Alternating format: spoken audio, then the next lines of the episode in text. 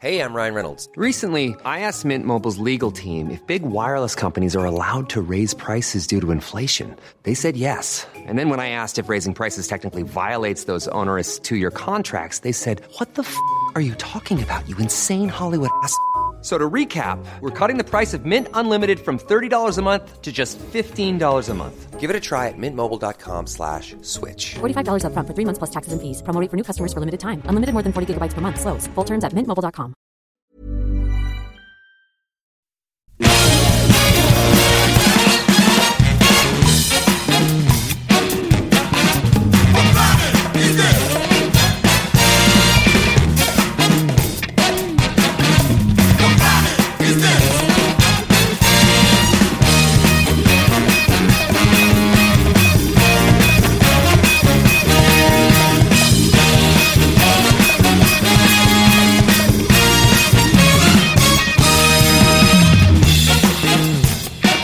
Et bonsoir, bonsoir, c'est Capture Mag, euh, le podcast, euh, épisode numéro 4 ce soir, ce vendredi 25 juillet.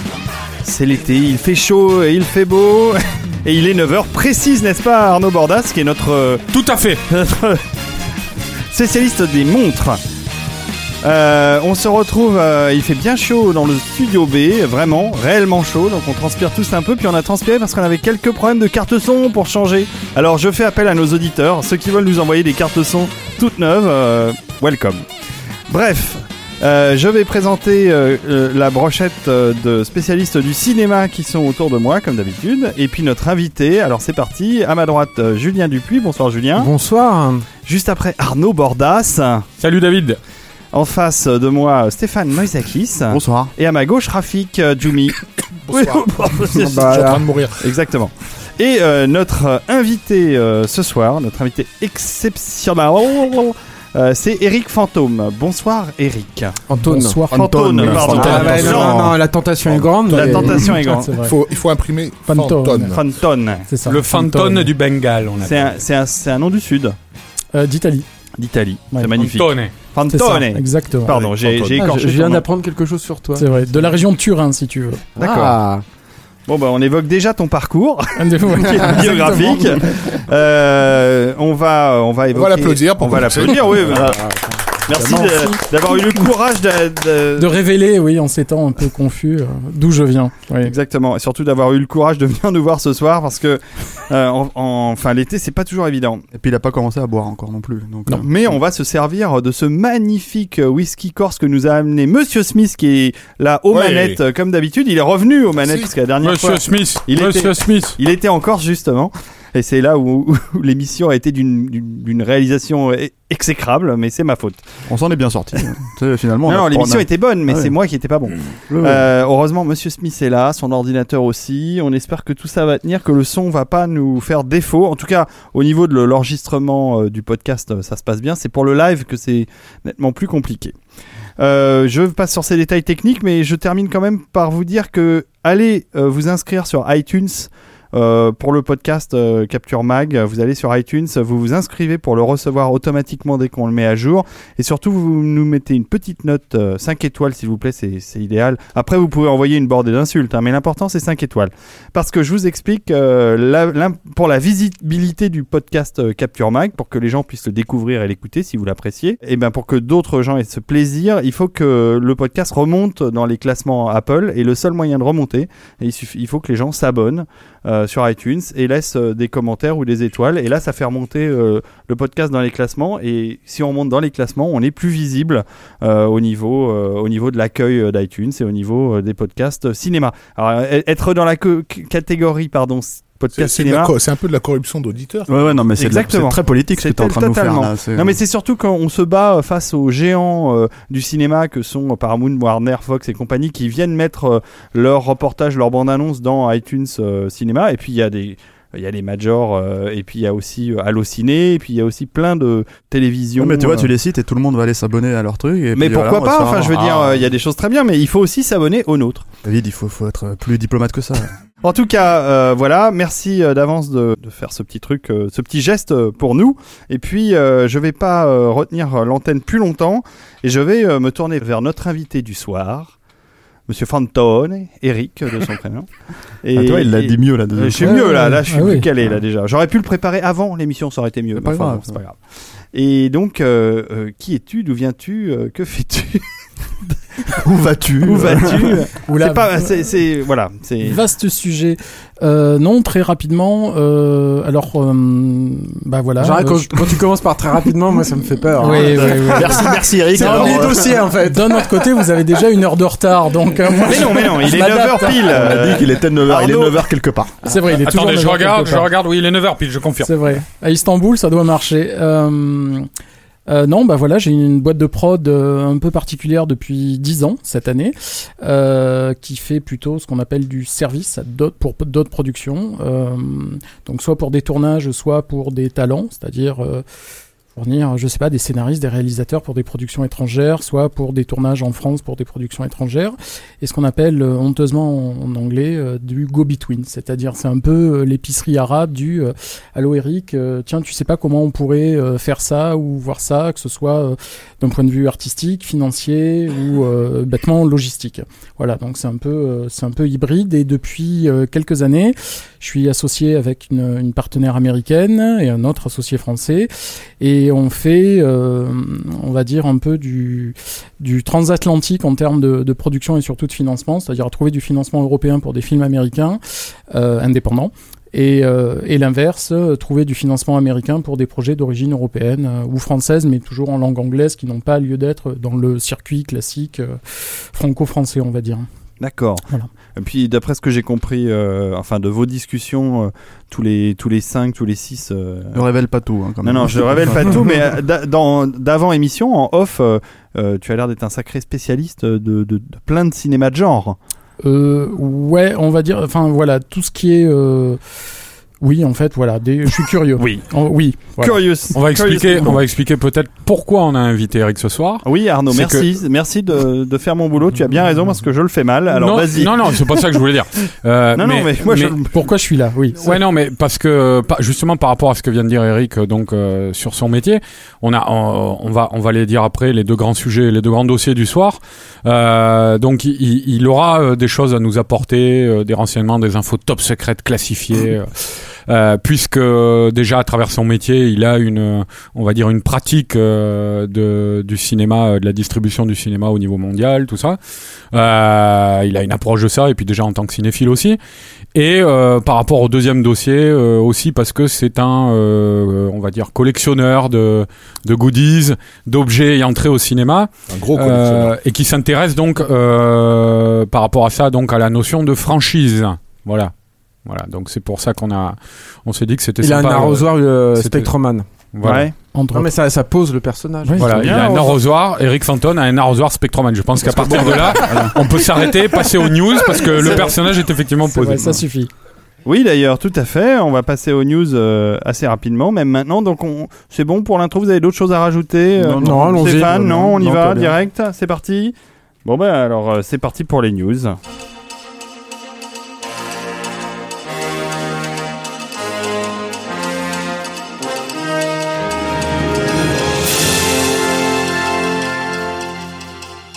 Et comme d'habitude, les news, c'est euh, Julien qui s'y colle pour Eh la ouais, première, Qui, qui ouvre. qui toujours. ouvre le bal des news.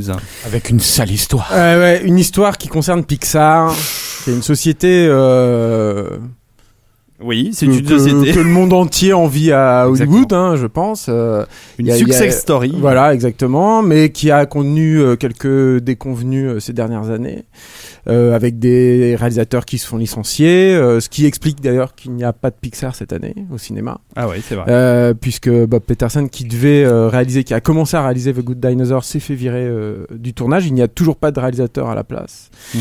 Donc voilà, bon après ça, tout ça, c'est euh, les histoires autour de Rebelle aussi. Il y a une réalisatrice qui avait commencé à réaliser le film qui a été euh, licenciée en cours de route. Bon, c'est c'est c'est la vie euh, d'une production, tout ça, c'est cyclique.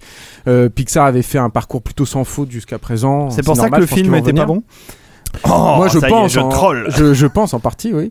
Et euh, le, le, là où ça devient beaucoup plus problématique, c'est qu'il y a une histoire qui euh, qui vient d'éclater, euh, qui a été vraiment révélée, à ma connaissance en tout cas, euh, courant juillet. euh, et qui est beaucoup plus euh, préoccupante et qui euh, jette plus le doute en fait sur sur sur Pixar et son, son mode opératoire et qui concerne notamment Ed Catmull qui est euh, le un des grands boss en fait de, la société euh, historique qui a cofondé, qui est, qui est producteur, qui est dirigeant, qui est aussi à un haut poste euh, chez Disney. Et euh, Ed Catmull, en fait, euh, ben il, a- il, il, a- il est, il est allé en procès. Vous me troublez avec votre whisky corse. Ah oui, non, Euh. mais, non, mais je voudrais le goûter, je suis très intrigué. Alors, comme ce que tu racontes est, est de la liqueur à mes oreilles. Euh, en- en- au printemps dernier, donc il est, il a comparu devant un, devant un, un tribunal. Euh, pour un pacte anti-concurrence, euh, mais qui est un peu plus compliqué qu'un pacte anti-concurrence.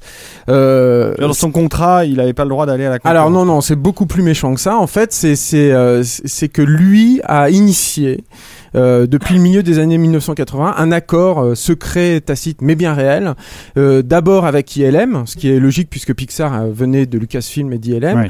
et ensuite avec d'autres studios, euh, donc des studios euh, de taille euh, plus ou moins grande, hein, comme Digital Domain par exemple. Et puis euh, aussi, euh, alors ça c'est beaucoup plus étonnant, évidemment Disney, bon ils sont affiliés à Disney donc ça, ça, ça peut sembler assez logique. Et également avec DreamWorks par exemple, alors que euh, aux yeux du public c'est euh, le concurrent numéro un de, de Pixar. Ouais, mais c'est tous des copains à Hollywood. Et ben en fait oui, tu t'en rends compte, mais euh, pas des, des copains pour des bonnes raisons quoi en l'occurrence. Et en gros, ils ont appelé ça un gentleman agreement, donc un, un, un accord entre entre gentilshommes, on pourrait on pourrait traduire ça. Mais en fait, le, le, le, le- la teneur en fait de cet accord, c'est que c'est un accord tacite entre tous ces grands studios numériques pour maintenir les, les salaires de leurs employés artificiellement bas.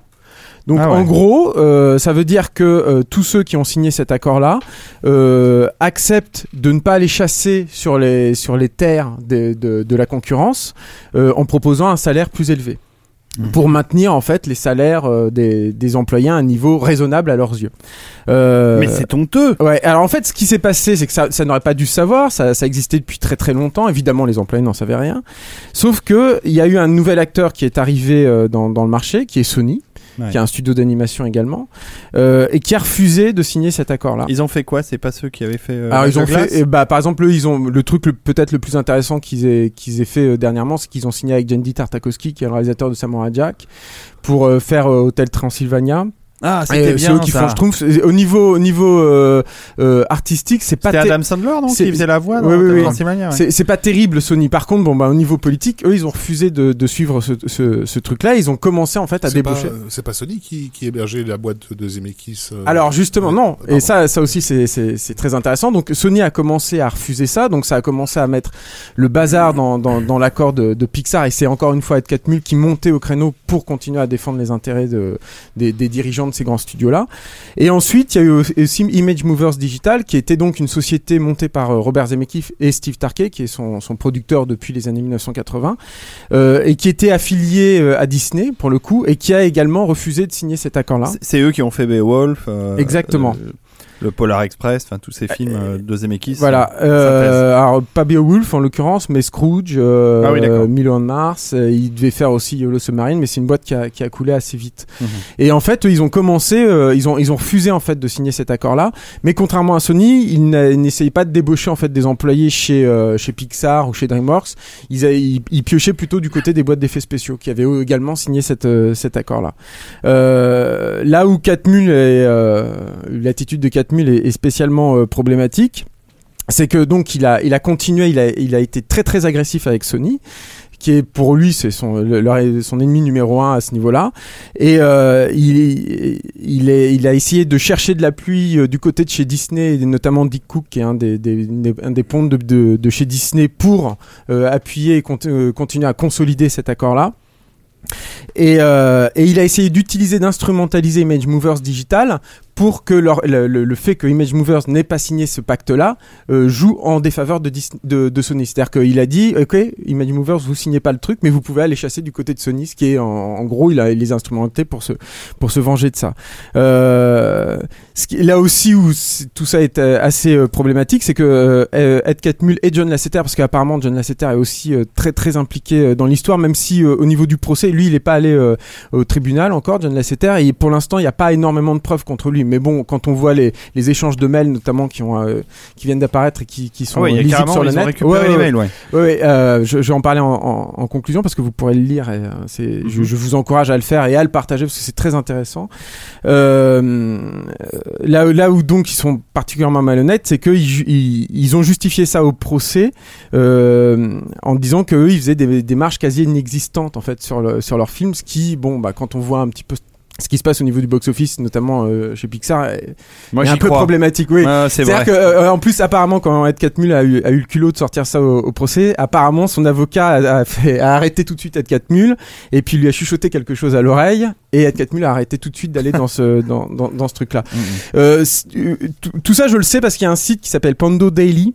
Pando Daily. Voilà, on mettra, on essaiera de mettre le lien euh, sur le, le P-A-N-D-O, euh, D-A-I-L-Y. Voilà, voilà, exactement, euh, qui a euh, en fait retranscrit toutes les, les, les pièces qui ont été produites pendant le procès que vous pouvez lire. Vous verrez que c'est assez intéressant de voir euh, tous ces échanges, euh, comment tous ces gens-là se parlent, comment ils parlent aussi de Sony.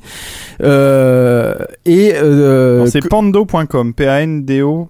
voilà. Et, euh, et euh, derrière, euh, et, et évidemment, euh, bah, ça fait pas mal réagir dans l'industrie et euh, les langues se délient.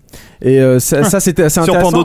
Euh, voilà, si vous lisez les posts, il y a plein plein de choses à apprendre. Il y a notamment une ancienne productrice de chez Image Movers Digital qui dit que oui, effectivement, c'était c'était quelque chose que tout le monde connaissait et savait, et qu'en plus, alors ça, ça ne fait pas partie du procès, mais ça s'étendait à absolument tous tous les avantages que Pixar proposait à ses employés, donc euh, aussi bien leur couverture santé, par exemple, que les parts qu'ils pouvaient avoir dans la société et tout.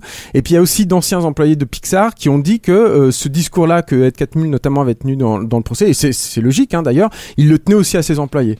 Euh, c'est-à-dire que notamment il leur disait. D'accord, nous on vous paye moins euh, que dans d'autres studios, euh, euh, vous le savez, vous êtes au courant de ça, mais nous, euh, on- vous avez la sécurité de l'emploi, et puis bon, vous êtes quand même à Pixar, et puis vous savez, nous on gagne pas tant d'argent que ça et tout. Bon là où ça fait quand même tâche, c'est que parallèlement, et là Ed Catmull il a pas eu de bol, c'est qu'il a mis en vente sa, sa- il a une villa absolument énorme qui, euh, qui est estimée à environ une quinzaine de millions d'euros. Bon, Euh, c'est pas grand chose. De- non, c'est pas gigantesque en fait. par Il y a pire à Hollywood. C'est quand même d'accord, mais enfin bon, ça fait quand même un petit peu tâche quand le mec euh, essaye de, de, de, de prendre cet axe-là pour se pour. Non, se mais il l'a mis en vente parce qu'il voulait aider sa boîte. Peut-être en difficulté. voilà, Ceci ça. étant dit, euh, Pixar euh, traverse donc une période. Je pense que la, la décision qu'ils ont fait de ne pas sortir de film cette année euh, est tout à leur honneur. hein. Je pense qu'ils ont perdu de l'argent là-dessus. Ils ils ont- hein, ils ont quand même sorti Planes 2, qui est pas. Alors c'est pas eux, hein, Disney, c'est ça. C'est Disney. Ah, d'accord. Alors, bah, c'est Ouais, mais à la base, c'était pas un projet Pixar? Non, mais c'est cautionné par euh, Lasseter. Hein, et Lasseter est producteur dessus. Il a supervisé le truc. Il fait partie de la l'univers promo. graphique des Cars en fait. Ouais. Mais Bah ouais, par donc, contre, euh, non, non, projet c'est Pixar, ça, euh, pour le coup. c'est- un projet de Disney aussi qui, qui pose. euh, voilà. D'ailleurs, je vous bah- l'avais vu, euh, je me permets. euh, Oui, moi je l'ai vu. J'ai vu Et les alors, c'est bien? Euh, Le premier était une catastrophe, mais c'était une- c'était un téléfilm qu'ils avaient décidé de gonfler pour euh, Mhm. diffuser au cinéma. Le deuxième est une catastrophe, mais c'est un peu plus pro. D'accord. Euh, Il y a un peu plus de moyens, et puis il y a une morale qui est un petit peu moins euh, dégueulasse que dans le premier, euh, qui était vraiment euh, sur le, à fond sur le- les, les vertus de la, de, la, la- de la libre concurrence justement, ce qui fait doucement rigoler quand on, quand on est au courant de cette affaire. Rafik, Voilà. je, je me tourne vers toi juste pour te signaler que la musique de Mark Mancina euh, dans les deux euh, Planes euh, est plutôt sympathique. Moi, j'aime bien le thème principal. Mais j'en ai rien à foutre. Non, mais ça, je le sais. je te connais. Non, mais je, Arrêtez de Je vais le faire marquer pour, comme ça. Pour nos Nous venons auditeurs. d'assister à une, une cassure là dans Merci beaucoup, Julien. non, mais nous nous aimerons toujours. Monsieur Bordas Non, de- donc je disais, oui, j'a- j'a- j'avais un petit lien avec la news de Julien, puisque je vais euh, rester chez Sony, euh, avec euh, le projet qui a été annoncé cette semaine, Ouais. euh, nouveau projet de Will Ferrell, Ouais euh, et de son comparse euh, producteur, réalisateur, euh, scénariste Adam McKay. Je peux, je peux? Euh, bah écoute, vas-y. Ouais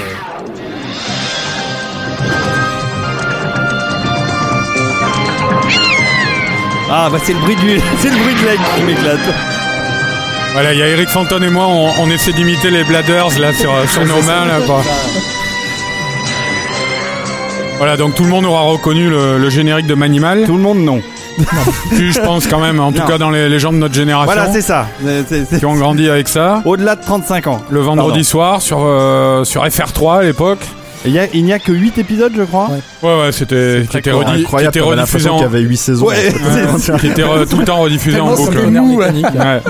Alors euh, donc euh, bon pour euh, résumer rapidement pour ceux qui connaissent pas Manimal c'était une série euh, euh, assez ridicule il faut bien le dire Non, Euh, non, non, non. basée sur un personnage qui s'appelle Dr Chase qui était joué par euh, l'acteur euh, Simon euh, McCorkindale euh, grand acteur qui s'était illustré dans Les Dents de la Mer 3 Ah notamment ouais, ouais, ouais. qui a marqué le, le- Et- la et dans- mémoire des dans- cinéphiles des dans, années dans 80. une version de l'île du, Docteur- du Docteur Moreau, il me semble aussi, non? Euh, il, était, il avait pas, il était pas dans, dans celle de 78 C'était Michael York Ah, c'est Michael Ah, York. mais je confonds ouais. les, les, les même. deux Il ressemble un blondins peu. comme ça, là. moi, quand même Simon McCorkindale il a, il a une Ah, allure un peu plus aristocratique Ouais, je suis Ah Michael ouais. York. ouais, ouais.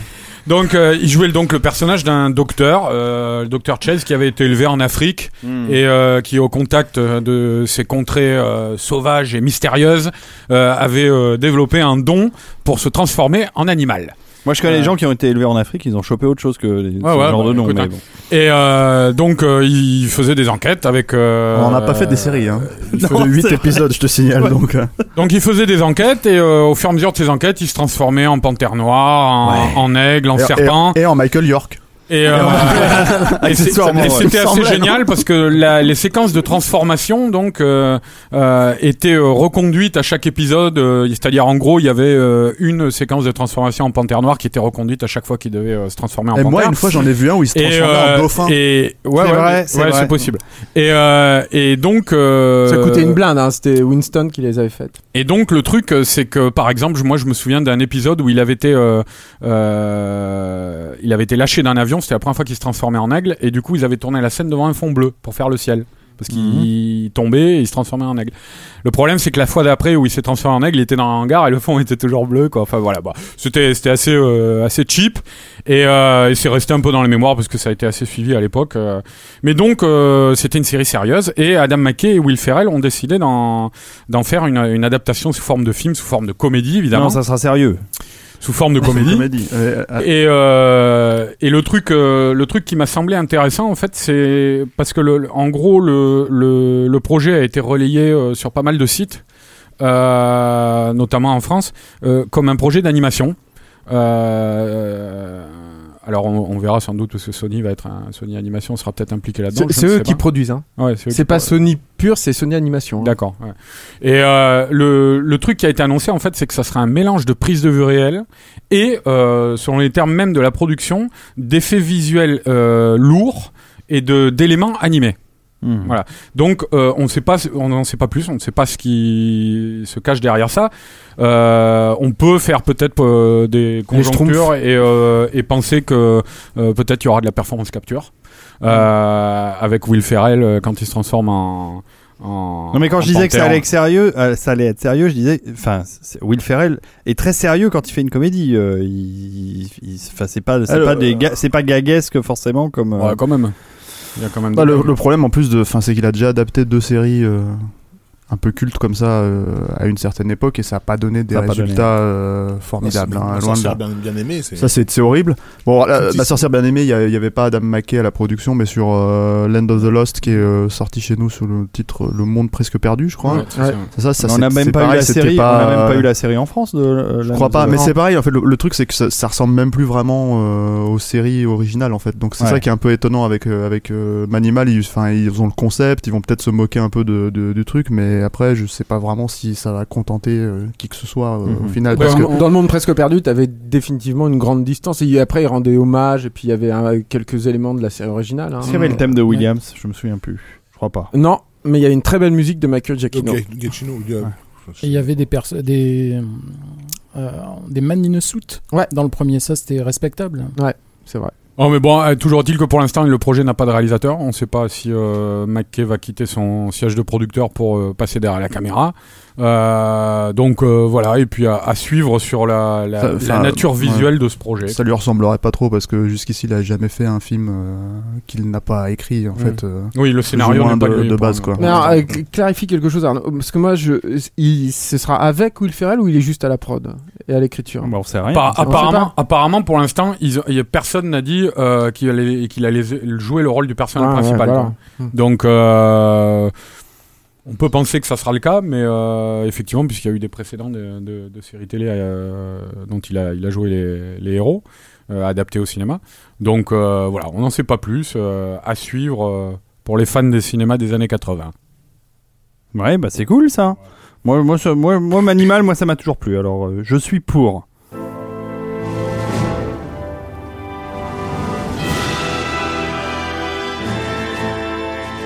La petite virgule musicale pour euh, Stéphane, toujours un peu dramatique parce que, encore une fois, il nous annonce une mauvaise nouvelle. Oui, oui, bien sûr. Bon, je, je pense que c'est pas aussi euh, anxiogène que le, le, le procès euh, dont nous a parlé. Ah, moi, euh, je vous ai plombé la gueule. hein. Ah ouais, mais là c'est foutu, fini, là. ça, on peut plus rigoler, on peut plus rien faire quoi.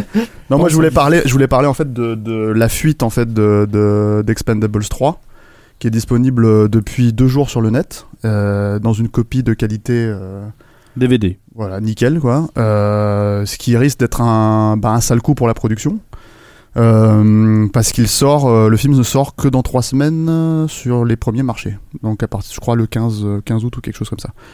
Euh, alors c'est pas la première fois, euh, comment dire, qu'un film euh, de cette Fuite. ampleur, de cette ampleur fuite avant la sortie. Euh, Jusqu'ici, ça n'avait pas été trop dramatique. Il y avait eu Wolverine en 2009, il y avait eu le Hulk de Ang Lee, mais c'était juste quelques jours. à- versions, Voilà, Il y avait encore des, des plans d'effets tout à fait. pas- Là, le problème apparemment, c'est que c'est la bonne version, c'est la version, euh, c'est la version euh, finalisée, euh, voilà. Et euh, c'est toi qui m'as dit tout à l'heure, Eric, qu'ils avaient déjà commencé à contre-attaquer Ouais, ce chez que j'ai vu il y a Lionsgate. quelques heures, c'est qu'apparemment il y a une euh, une atta, une, enfin il est possible de se pourvoir en justice assez rapidement aux USA, ou apparemment je crois que c'est Lionsgate qui s'occupe de ça aux USA, Mhm, mhm. euh, avait déjà commencé à envoyer 22 ou 28 000 euh, copyright law infringement des actions sur apparemment sur 22 ou 28 000 adresses IP, enfin de clients torrent. Moi, j'avais lu ça qu'ils avaient fait ça à l'époque avec le premier Expendables, Ouais. mais qui était sorti euh, sur le Non, net. mais là, euh, là, entre, entre le premier, enfin, chaque année, il y a vraiment des départements internes à chaque, euh, à chaque studio mini-major ou, ou enfin, grosse boîte hein, pour vraiment traquer en permanence, même chez des indépendants, pour essayer de remonter le plus rapidement possible Mm. les infos et pouvoir attaquer. Et là, dans, en, en cas précis, euh, contrairement à, on va dire, la loi Ado- euh, Adopi en France où on recevait un premier courrier, puis un deuxième, voire un troisième, enfin, ça, ça prenait un certain temps. Euh, là, assez rapidement, on peut recevoir un mail disant voilà, on a votre adresse IP, machin, etc. Si vous faites pas ça, votre provider, on coupe votre provider mhm. assez rapidement. Et donc, ça a l'air, on va dire, d'être un peu plus réactif Ouais. que, que par chez nous. Il se trouve que, euh, que euh, bon, c'est difficile de savoir si ça va vraiment porter préjudice au film avant que le film sorte, tout Toujours. simplement. Quoi. C'est, c'est voilà. Je pense que le le, le truc, c'est que le film n'avait pas besoin de ça parce qu'il est déjà vendu d'une manière un peu bizarre, on va dire, pour c'est ce que c'est censé être. Euh, c'est-à-dire que euh, on a l'impression, enfin ils vendent ils vendent ça sur des posters un peu bizarres où t'as l'impression que c'est euh, Ah oui. une espèce de comédie euh, d'action intergénérationnelle euh, un peu un peu euh, un peu bon enfant, bon esprit quoi. Bah, c'est un PG-13. hein. Et en plus, c'est un PG-13, Parce que voilà, voilà. maintenant, il y a un budget d'à peu près, on va dire, officiel de 95 millions. euh, Mais ça c'était ça. budgets des, des précédents. Euh, oui, non, mais c'est toujours celui-là. Puis ils Mm. ont entre le départ, euh, le départ de Bruce Willis qu'ils ont dû quand même mettre pour Harrison Ford. Certains, certains décors qui ont été comme un décor d'une scène de cimetière. Le décor a entièrement été euh, été fait dans leur studio, enfin les studios de Image euh, en Europe de l'Est. Toute la scène, puisqu'il y en avait, enfin tout était calé, machin, la production. Et finalement, parce que ça déplaisait, il fallait pas que le personnage, l'acteur principal meure. Il ne voulait pas mourir et pas. donc ils ont enlevé toute la scène de cimetière. Je crois qu'en tout, il y en avait pour 3 millions de dollars. Mais t'es en, train, en train de nous spoiler un film, le film là en fait. euh. Ah, peut-être qu'il meurt, mais différemment, je ne sais pas. Mais Ah. a priori, je, puisque je ne regarderai tu- pas la version piratée, puisque pirater c'est mal. Je défends quand même un peu, un peu la profession. Euh, autant aller les voir au cinéma ou payer, euh, ou payer au moins quelque chose, peu importe la qualité subjective d'un film. Euh, Il y aura peut-être une autre scène qui le remplace, mais en tout cas ça, ça a pas du tout, euh, c'est passé à la poubelle. Donc, Et alors- euh, je veux bien croire que le budget soit quand même assez, euh, assez conséquent. Moi je me demandais, je me demandais du coup comment est-ce que ça allait être géré euh, par euh, comment dire le, le marketing euh, du film. Et en fait, je me disais que peut-être que le moyen de contrecarrer ça, c'est de sortir une version finalement R. Ouais, le problème, c'est ça. Le problème, c'est les accords de distribution et les accords de Mm. financement Mm. qui imposent très souvent, euh, enfin ça, c'est, ça arrive pour euh, X films, c'est-à-dire la production euh, va dire au réalisateur, indépendamment de, de, de sa liberté, euh, s'il est à la guilde euh, des réalisateurs, de pouvoir faire le montage qu'il veut pendant 10 semaines, etc., etc., euh, de faire oui, oui, on fait un film R, on fait un truc comme ça, et que euh, même avant les, les, les, les sneak, euh, les, les sneak previews euh, qui sont où des, des spectateurs lambda regardent le film, critique et c'est modifié, tout le monde sait qu'au final, le film va sortir en PG-13 parce Mm. que dans tel territoire, euh, il faut que ça sorte en PG-13, ils ont payé pour ça, donc il y a des contrats qui imposent, euh, qui imposent Donc là, cette en fait, même dans un cas comme ça, on peut plus rien changer, quoi. Euh, tu- enfin, une Si le film il encore, sort dans 3 semaines, non? Ouais. Bah, Ouais, ils, peuvent, ça. ils peuvent le convertir en 3D encore. Euh, en Oui, mais ça c'est bien pour euh, voilà les Chinois, la, la Russie et l'Allemagne en vidéo. Bah oui, et mais c'est le principal maintenant. Ouais, ouais. donc, euh. ils peuvent le convertir en 3D quoi. C'est Quoi qu'il en soit, bah voilà, je pense que ça va être un cas intéressant à suivre et euh, bah nous on reparlera du film quand il sortira en salle, euh, je pense dans un mois quoi. Mais euh, mais disons que c'est, euh, à à mon avis, il y a des culs qui se serrent euh, à Lionsgate et un peu partout dans le monde là en ce moment Ah ouais. pour euh, pour. euh, Non, parce qu'en plus, c'est un film qui, qui cible, on va dire, le jeune adulte masculin, c'est-à-dire grosso modo, Kevin, qui va télécharger, enfin, ouais, ouais. qui télécharge beaucoup. C'est pas, c'est pas une comédie familiale ou, ou un film Ou- pour les plus ou de 60 ans, Wolverine. Ou Wolverine. Voilà. Euh, donc c'est ça, c'est surtout que le, le mix entre la disponibilité très très rapide et le public que ça vise, euh, c'est la mauvaise adéquation. Quoi. Voilà. En tout cas, euh, en tout cas, on en reparlera quand euh, quand ça sortira officiellement. Bon, ok, on prend note. Monsieur Jumi. Euh, oui, bah alors pour moi ça va être ça va être euh, plutôt court comme news. euh, donc euh, je vais vous parler de, du nouveau film de Neil Blomkamp. Neil Blomkamp donc il est en train de terminer un film qui s'appelle Chappie. Chapi chapeau. Voilà. Non, pardon. À, à mon avis, à mon avis, c'est bien. Tu, tu n'es pas le dernier à faire cette blague. euh, Oui, mais je voulais être la pre- le premier autour de cette table en tout cas, parce que s'il faut se dé- dé- décrédibiliser, vaut mieux que ce soit moi. Donc en fait euh, le poster, est- enfin un, un teaser poster a été révélé au Comic Con euh, dernièrement. Euh, je crois qu'on a euh, quelques images de ça. Euh, donc en fait c'est un, film qui est basé sur un court métrage que que Neil Blomkamp avait fait il y a très longtemps qui s'appelait euh, Tetraval et qu'on avait pu voir euh, sur internet euh, au début de- des années 2000 sous forme de vidéo virale euh, qui mettait en scène une unité de, de robots flics euh, qui se baladaient dans les rues de, de- dans les dans les sales quartiers de Johannesburg euh, robots vaguement inspirés des, des pattes labor dans leur dans, dans le design vaguement bah pas mal oui voilà un petit peu plus petit quand même Mais il a Enfin, ses bon, de- références, à ce taille monsieur. humaine. quoi. Et, euh, et donc, euh, bon, pour l'instant, on n'est pas censé savoir exactement de quoi parle le, le, le film, mais bien sûr, l'affiche, enfin, ce, poster euh, donne quelques indications, euh, puisqu'on y voit donc un robot qui est en train de dessiner sur le mur comme un- le ferait un enfant, euh, et, et il dessine son papa, sa maman et lui. Donc, on comprend que il, euh, il a un papa et une maman humains. Euh, a priori, il s'agirait de, de- d'un robot patrouilleur comme ceux qu'on avait vus dans ce court métrage qui aurait volé par deux, euh, deux gangsters à la, à la petite semaine euh, qui, qui espèrent en faire quelque chose de, de, de malhonnête mais que en le reprogrammant lui en fait les voit comme ses parents. Euh, donc ça ça virerait vers la, vers la comédie. Le robot sera interprété par euh, Charlton, j'arrive jamais à dire son nom. Charlton Copley, merci, qui voilà, qui, qui va le jouer, donc qui joue le rôle de Chappie, donc on l'imagine en, en performance capture. Et euh, ses parents sont incarnés par euh, Ninja et Yolandi Visser, qui faisaient autrefois partie du groupe euh, Die, euh, Die. Antwood. Antwood, Antwood, Die Antwood. merci Die Antwood. Excellent Euh, voilà, Et bonne musique. et membre enfin de- du mouvement de la contre-culture euh, sud-africaine euh, Zulu.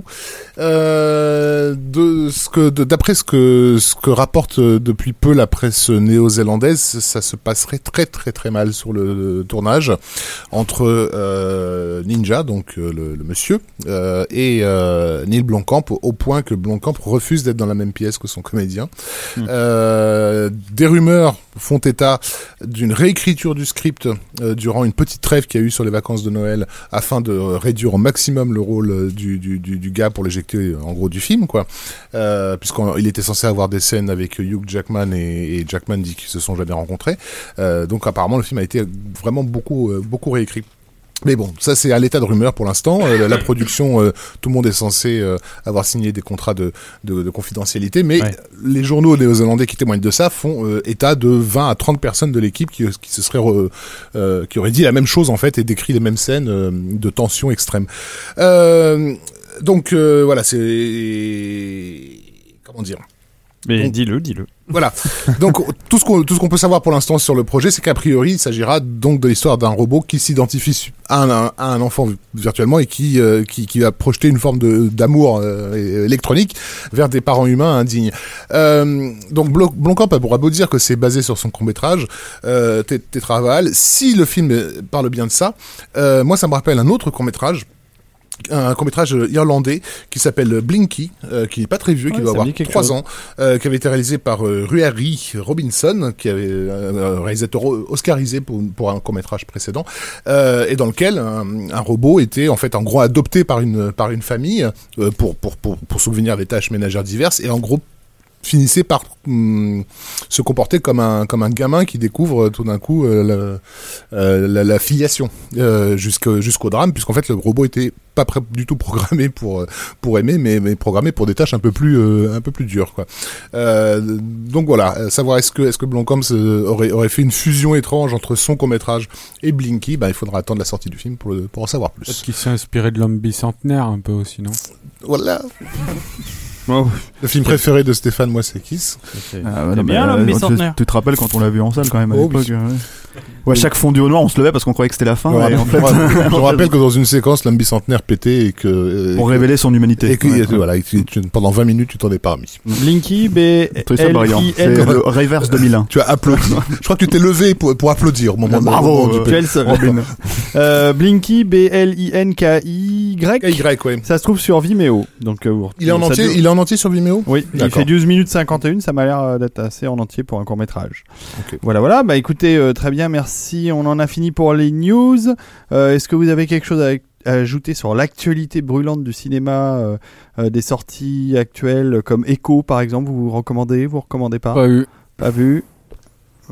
Bah, non, ça a pas l'air de, de vous exciter. On a vu, on a vu quelques babioles, mais rien de recommandable. Ah bon, d'accord. Ok. la tranche d'âge est un peu, euh, Un peu trop. un peu élevée. Moi, ça m'a rappelé euh, la bande annonce, ça m'a rappelé. euh, non, bah non, non, ça c'était bien. Ça m'a rappelé Miracle sur la 8 rue. Mmh.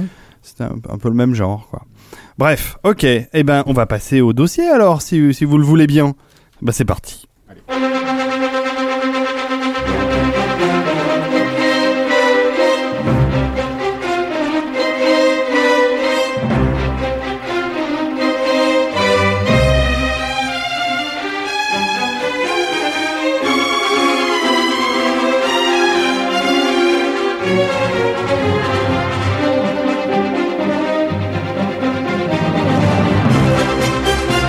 Les dossiers de Capture Mag. Je dis les dossiers maintenant parce que maintenant ça va par deux, ça va par paire.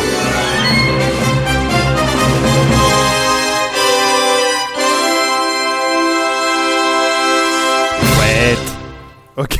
Bon, apparemment, sur le chat, Rafik, euh, l'échange de Rafik et Stéphane sur euh, l'homme bicentenaire a convaincu des gens de voir le film. hein, donc, euh, bravo les gars. Eh ben, allez-y, il y a une belle de- musique. C'était Bon courage, hein. exactement l'effet Il y a recherché. une belle Bon musique de James courage. Horner. L'homme bicentenaire régnera. Tu as des DVD à vendre, c'est ça Tout un stock. 0,50 centimes sur Price Ministère. Ok. On, on en profite pour saluer notre ami Bertrand Rogier. Ah Bah, ça, on le. Putain, mais ça devient de la private joke de private joke là. Non, euh, grand exégète de l'homme bicentenaire et dont nous n'a- nous n'avons plus aucune nouvelle. C'est pas grave. Si, moi j'ai eu des nouvelles de lui. Pardon. Il est Ah, bicentenaire. bon, bon, on va arrêter. Ah bah, On ça va sera faire dans ça les plus scènes tard. coupées, ouais. Voilà. On fera un dossier. Je me tourne. euh, euh, je me tourne vers qui euh, Julien, c'est Ah toi. oui. Je me tourne vers Julien. Et euh, le premier sujet que tu souhaites aborder pour ces dossiers, c'est Transformer 4. Moi tout seul. voilà, toi Ouais. tout seul, bien sûr. Et euh, China Wood. Ouais, c'est ça. C'est-à-dire que euh, ben, je pense que ça ne vous a pas échappé. Il y a Transformers qui vient de sortir en salle, C'est vrai. Euh, qui je crois est sorti maintenant partout dans le monde. hein. Je, je- C'est vrai. Je crois qu'on est un des derniers Ah, euh, ouais. territoires où il est sorti, puisque euh, le distributeur a attendu que la, la Coupe du Monde de football se termine pour, euh, pour le sortir en salle. La question c'est quand vont-ils se décider à, à faire de la pub sur internet pour Transformers 4 Alors c'était justement le dossier, tu vois. Non, en fait, ce qui nous semble intéressant, c'est que Transformers euh, est une des premières véritables collaborations entre Hollywood et la Chine. Euh, et il nous a semblé intéressant de parler euh, à cette occasion-là de, de- des accords et de la relation euh, compliquée euh, qui est en train de se nouer entre la Chine, l'industrie du cinéma chinois et surtout de l'exploitation chinoise et, euh, et Hollywood. Euh, surtout que, ben, pour vous donner un petit ordre d'idée, euh, Transformers euh, en, en 10 jours d'exploitation uniquement en Chine a rapporté 222 euh, millions de dollars. Sympa. Donc c'est euh, ça a déjà ça avait battu euh, Avatar en fin en fin d'exploitation sur le marché chinois parce qu'Avatar avait, avait remporté 221 millions de dollars et aujourd'hui euh, au, au Enfin, box à, office à chinois- l'époque, il y avait euh, 15 salles en Chine et là maintenant il y alors voilà, on va, on va y venir, Steph, justement. Et, et, et aujourd'hui, Transformers a rapporté 306 millions de dollars en Chine. Et à titre de com- comparaison, aux États-Unis, on en est à peu près à 230 millions de dollars. Donc là, on voit bien le gouffre qui sépare euh, le- l'exploitation américaine et euh, l'exploitation euh, chinoise. Ce C'est qu'il faut, étonnant. Ouais, ce qu'il faut savoir aujourd'hui, c'est que la, la- la Chine est devenue depuis à peu près un an et demi le second euh, marché de l'exploitation cinématographique en salle, juste derrière les États-Unis.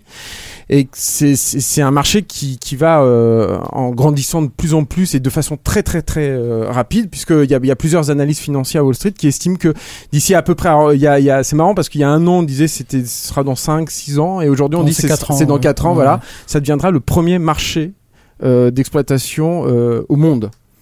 Et, euh, et forcément, quand on a un nouvel acteur qui survient comme ça dans le dans, dans, dans l'industrie cinématographique mondiale, surtout euh, actuellement, quoi, où on parle vraiment de mondialisation à tous les niveaux, euh, et, et l'industrie cinématographique n'y échappe pas, il n'y a aucune raison qu'elle y échappe. Forcément, ça change la donne.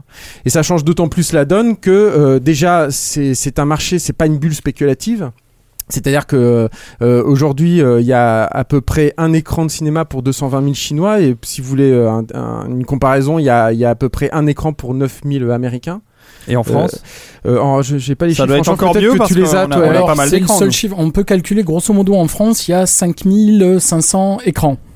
D'accord. Euh, donc euh, on voit la population d'à peu près 60 et quelques millions. euh, donc on fait le calcul que je n'ai pas fait. Bah, ça doit être un écran pour 1000 personnes. Mais euh, 1000, non, ce qui est, euh, euh, 1200 Ce personnes. qui est vraiment important à souligner dans ce que dit euh, Julien pour, euh, pour ajouter quelques chiffres à la croissance, c'est qu'on en est au début.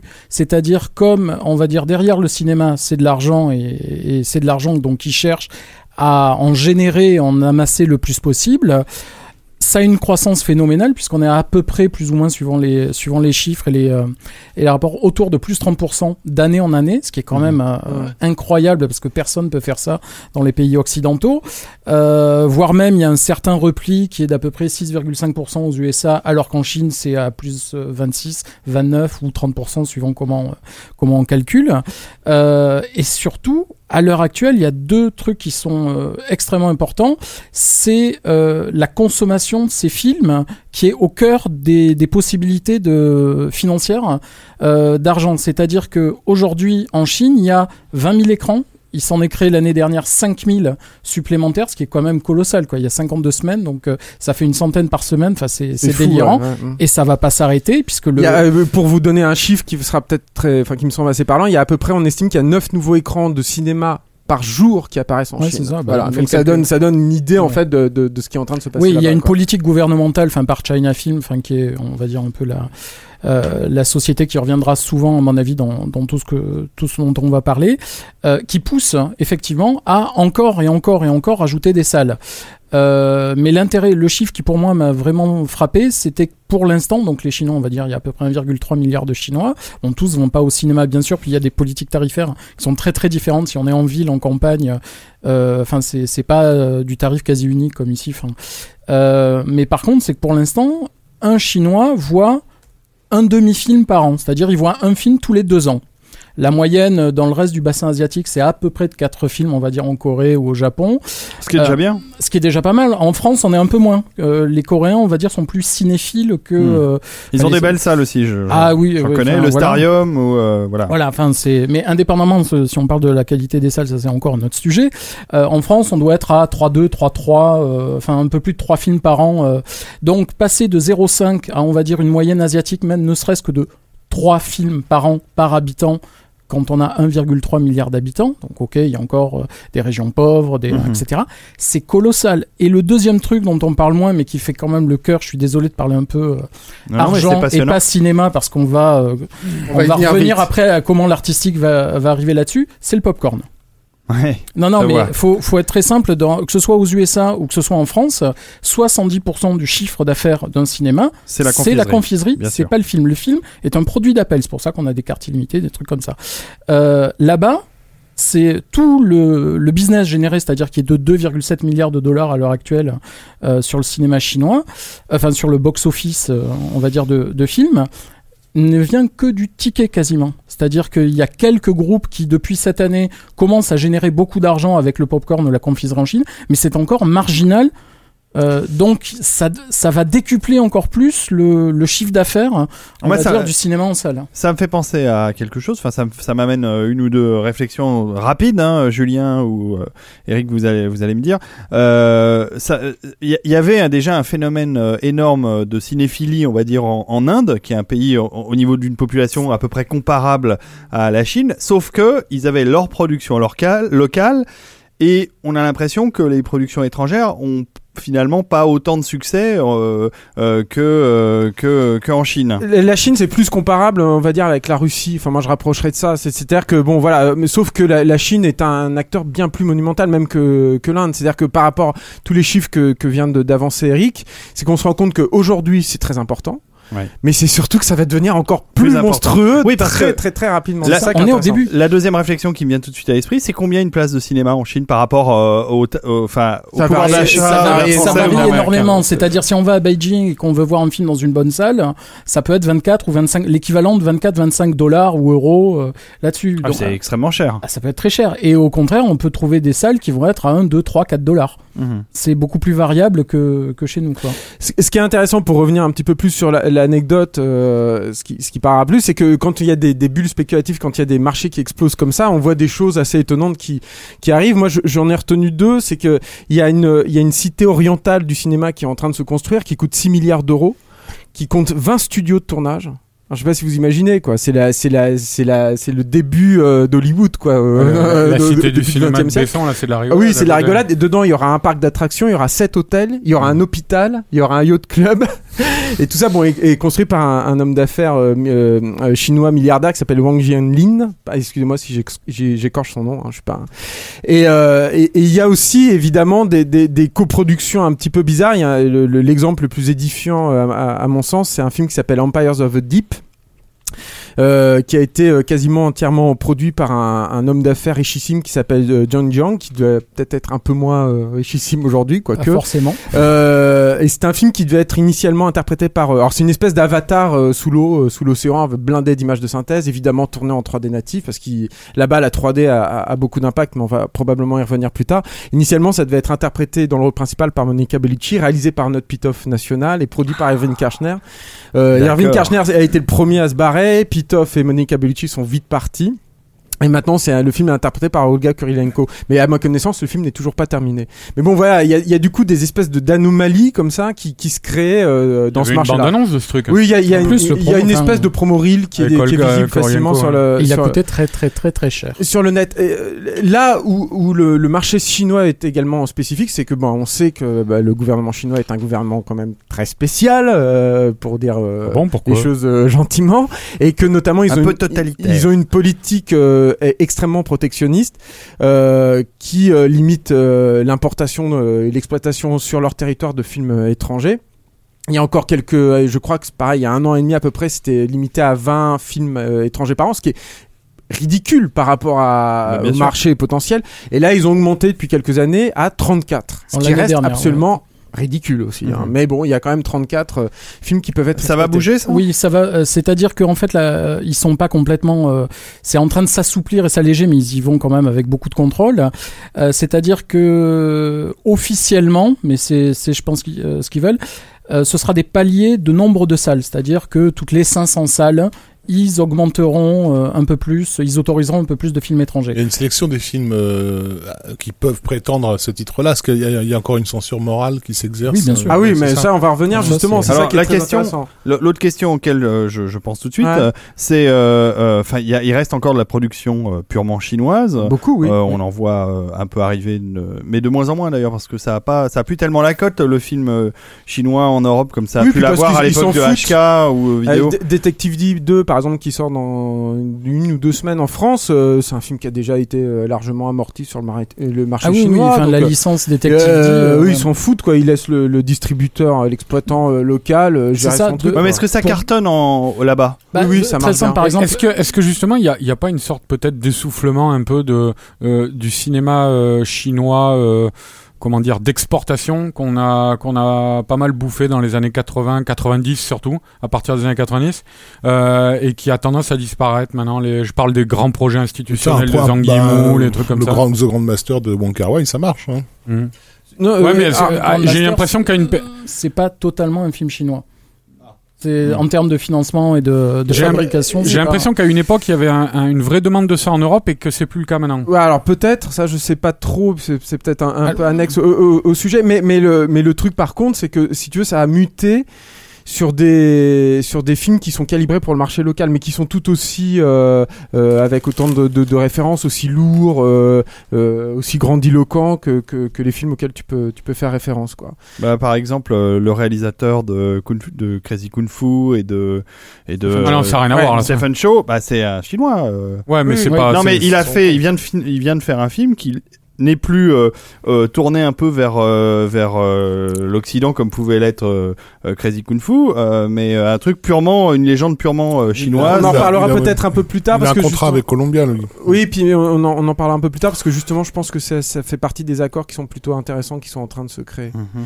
Euh, parce que Désolé de, de brûler non, les non, étapes. pas du tout. euh, au contraire, mais mais euh, parce que c'est ça en fait qui est, qui est intéressant, c'est que euh, là on vous a bombardé de chiffres et de de- de- d'évolution, Mais non, c'est- bien parce que je pense que c'est nécessaire euh, pour mesurer l'ampleur du phénomène. Mais évidemment, ça a tout ça un impact sur euh, l'industrie du cinéma en général, et donc la plupart des, sociétés américaines sont en train de se tourner vers le marché chinois et de passer des accords. C'est-à-dire que Legendary Pictures, qui est une, société qui a financé pas mal de films Warner, qui est aujourd'hui chez Universal, qui a fait Pacific Rim par exemple, ou le Godzilla de, Gareth Edwards qui vient de, sortir, euh, a créé une société basée à Pékin. Oui. Euh, et a nommé Peter Lorre à la, à la, à la tête euh, de, de ce film, qui est un ancien euh, directeur de, de la et qui va produire des films en Chine, et en priorité pour le marché chinois. Alors oui et non, c'est-à-dire que dans les statuts, puisque euh, Legendary East existe depuis 2010, ils avaient Mm. un premier accord avec un très gros producteur, euh, enfin le, on va dire le premier privé et, et le deuxième plus gros en Chine, et ils, ils ont pas renouvelé leur contrat. Là, ils viennent de se mettre avec China Film, donc justement qui fait aussi euh, Transformer 4, euh, qui est, on va dire grosso modo, la société de production euh, tentaculaire euh, de l'État chinois, Mm. et qui est, on va dire, le vrai pied d'entrée. Euh, on va dire, il il faut être avec eux euh, pour pouvoir pénétrer le marché chinois, clairement. Pour, pour passer la barre des 34 en fait. Euh, bah, voilà, c'est-à-dire qu'à la fois, faut pouvoir contourner ces 34, c'est-à-dire que de pouvoir euh, plus facilement sortir ces films euh, et surtout les sortir dans de bonnes conditions, c'est-à-dire avec l'accord des Chinois, la promotion qui va avec, parce que China Film, euh, il y a ça, mais ils ont CMC pour la chaîne de promo, la chaîne de cinéma, euh, on va dire, euh, de, de leur branche, qui a permis d'avoir le casting de Transformer 4. Enfin, il y a tout, tout le merch, on va dire tout le marketing, on va dire, et toute la puissance euh, rouleau compresseur derrière. Et, et pour Legendary, euh, eux, ce qu'ils ce qu'ils veulent, et sur leur accord, c'est un premier accord, c'est le premier accord long, euh, longue durée, on va dire, la longue durée étant de 3 ans renouvelable, c'est de faire des films internationaux, donc en langue anglaise, avec du cast euh, hybride, euh, donc euh, sino euh, international, on va dire ça comme ça, des grands sujets, soit historiques, soit mythiques. Donc c'est là où il y a un vrai changement que tu vas évoquer, je pense, Julien, en termes de, on, on désaméricanise euh, le blockbuster ou le gros film euh, international, et ça c'est une première pour les USA. Avant, euh, les studios américains allaient picorer euh, comme des sauterelles l'argent là où il était, que ce soit en Russie, en Inde, euh, le sell and disback euh, anglais, euh, les, euh, euh, les aides allemandes, etc. Là maintenant, mais par contre, ils faisaient des films américains euh, avec tout l'Americana et là, euh, enfin le, le message culturel euh, américain classique. Là, c'est différent. Mm. C'est-à-dire que là, ils intègrent de plus en plus des éléments. Euh, Mais justement, dans le cadre de Transformers 4, en fait, qu'est-ce qui, euh, qu'est-ce qui change exactement en fait cette, dans cette collaboration, à part le fait de tourner là-bas euh, Alors on va, on va revenir un tout Parce qu'on n'a pas, finalement, on n'en a pas parlé artistiquement euh, parlant. Non, mais on euh, en revient à la fin justement, mais mais le mais on va voir que ça a un impact réel. Mais il faut, euh, je pense, évoquer avant tout, tout les, toute la problématique de, de censure et aussi économique qui est qui est liée à tout ça. Mais parce que ça a un véritable impact Je, effectivement. je- sur je t'en prie. Non, non, non. euh, juste pour terminer vite fait sur ces accords, je, je vais être très rapide, je vous le promets. Euh, DreamWorks euh, conçoit le prochain Kung Fu Panda 3 là-bas. Et ça, c'est déjà un projet clé en Ah, main comme, cool. euh, pro- euh, Ouais. comme euh, mais c'est un, un vrai problème politique hein, là-bas. Kung Fu- Ouais. là, que Kung Fu Panda ne soit pas un film chinois et autant de succès, Mm. pour eux, c'était du vol. Enfin, euh, les Chinois se sentaient volés. Donc là, voilà, ça revient dans leur Bah, ça va peut-être amener un peu de sang frais Et- dans le scénar, quoi. On verra. Je sais pas. Il y a Justin Lin qui était un, Ouais, réalisateur des. À mon avis, euh, il va, il va quand même lâcher des caisses, euh, se viander la gueule et. euh, Probablement. Certainement, je, C'est une formule qui marche. si on veut, si on veut que le public chinois marche un minimum, il faut, il faut que là pour le coup, qu'il pète un peu plus. Quoi. Euh, Justin Lin, le réalisateur des derniers Fast and Furious, il a créé aussi une société euh, qui s'appelle Perfect Storm Entertainment, qui est basée aussi également en Chine pour produire des, des choses là-bas. Il est de quelle Euh, origine, Justin Lin? Ah, je crois qu'il est d'origine. Coréen? euh, non, il est taïwanais, non Je crois, à la sais base. pas. Je- Euh, je pas dire il y a, il y a James Cameron qui a ouvert une succursale de sa Pace, compagnie ouais. qui, de, de Vinspace qui fait, euh, qui, qui, qui conçoit des, des caméras et des, des interfaces pour faire de la, de la, du relief là-bas. Euh, et tout dernièrement, Lionsgate, on en parlait tout à l'heure pour euh, Expendables 3, euh, a signé un partenaire avec une, un site internet qui s'appelle Alibaba, qui est l'équivalent d'Amazon euh, en Chine, qui est un truc absolument monstrueux. Là-bas, le, le, le mania, le, le, le boss de Alibaba est une espèce de Steve Jobs chinois, hein, pour vous le situer à peu près. Et donc, ils ont ouvert une, une, une- ils ont créé en fait une joint venture pour euh, créer une espèce de, de Netflix local. Euh, Ah oui, ils vendent pas voilà. des, des goodies Expendable 3 là. Ah merde. Parce qu'il y en a probablement. Ça en a sûrement. Un masque de Jason Statham ou. Et, et l'autre truc qui est intéressant, bon ça par contre je vais être un peu plus euh, rapide là-dessus, c'est que on va on- nous parce que ce qui est intéressant c'est de voir comment Hollywood va en Chine et se fait pirater par la Chine, mais la Chine va également vers Hollywood. Euh, Oui, c'est ce que j'allais dire. c'est- quand même le, le- c'est quand même le pays de la contrefaçon et du piratage. Oui. Euh, comment Hollywood va gérer ça euh, Non, et alors, ben ça c'est assez intéressant. C'est-à-dire que, bon, déjà on, on, on sait qu'il y a de l'exp- enfin il y a de il y a de la délocalisation du travail notamment en post-production. On sait que des sociétés euh, très très installées comme Industrial Light and Magic, DreamWorks donc euh, Digital Domain ont été en, en partie achetés par par des Chinois ou alors délèguent une partie de leur travail en Chine. Mais moi ce qui me semble vraiment vraiment très très intéressant, c'est que AMC qui est le plus gros exploitant de, fi- sur euh, aux États-Unis appartient à la Chine aujourd'hui. Donc ça, ça me semble aussi assez intéressant et ça va, c'est un facteur qui n'est pas négligeable à mon avis dans toute cette euh, cette évolution. Bah, Colum- La Colum- question- Columbia, c'est c'est Sony, c'est le La, que- Japon. la question de la contrefaçon, elle est, elle est effectivement euh, primordiale et elle, euh, elle a même, elle a même servi euh, de levier à ceux qui ont voulu se, se faire une carrière dans la distribution euh, là-bas. Enfin, d'après ce que j'avais lu, euh, donc euh, Yudong, qui est un, un- le président d'une boîte qui s'appelle Polybona Film, euh, qui est considéré un petit peu comme le Miramax euh, local, euh, a fait sa carrière là-dessus, en fait, sur euh, sur une très haute surveillance de la façon avec laquelle les films allaient être distribués pour s'assurer qu'il n'y ait pas de de, de, de, de contrefaçon. Et ça, et ça tirait ainsi la confiance des des, des, des distributeurs, etc. Quoi. Donc c'est c'est un, c'est- bref, c'est un levier quoi. Et il a fait aussi sa carrière parce qu'il avait des potes à l'armée, mais ça bon. euh, D'accord. Donc vas-y, En, en dehors de tous ces chiffres aussi, ce qui est intéressant et c'est peut-être le facteur qui nous intéresse le plus nous en tant que simples spectateurs, c'est que évidemment quand tu vas en Chine, bah, il y, a, y a énormément de censure.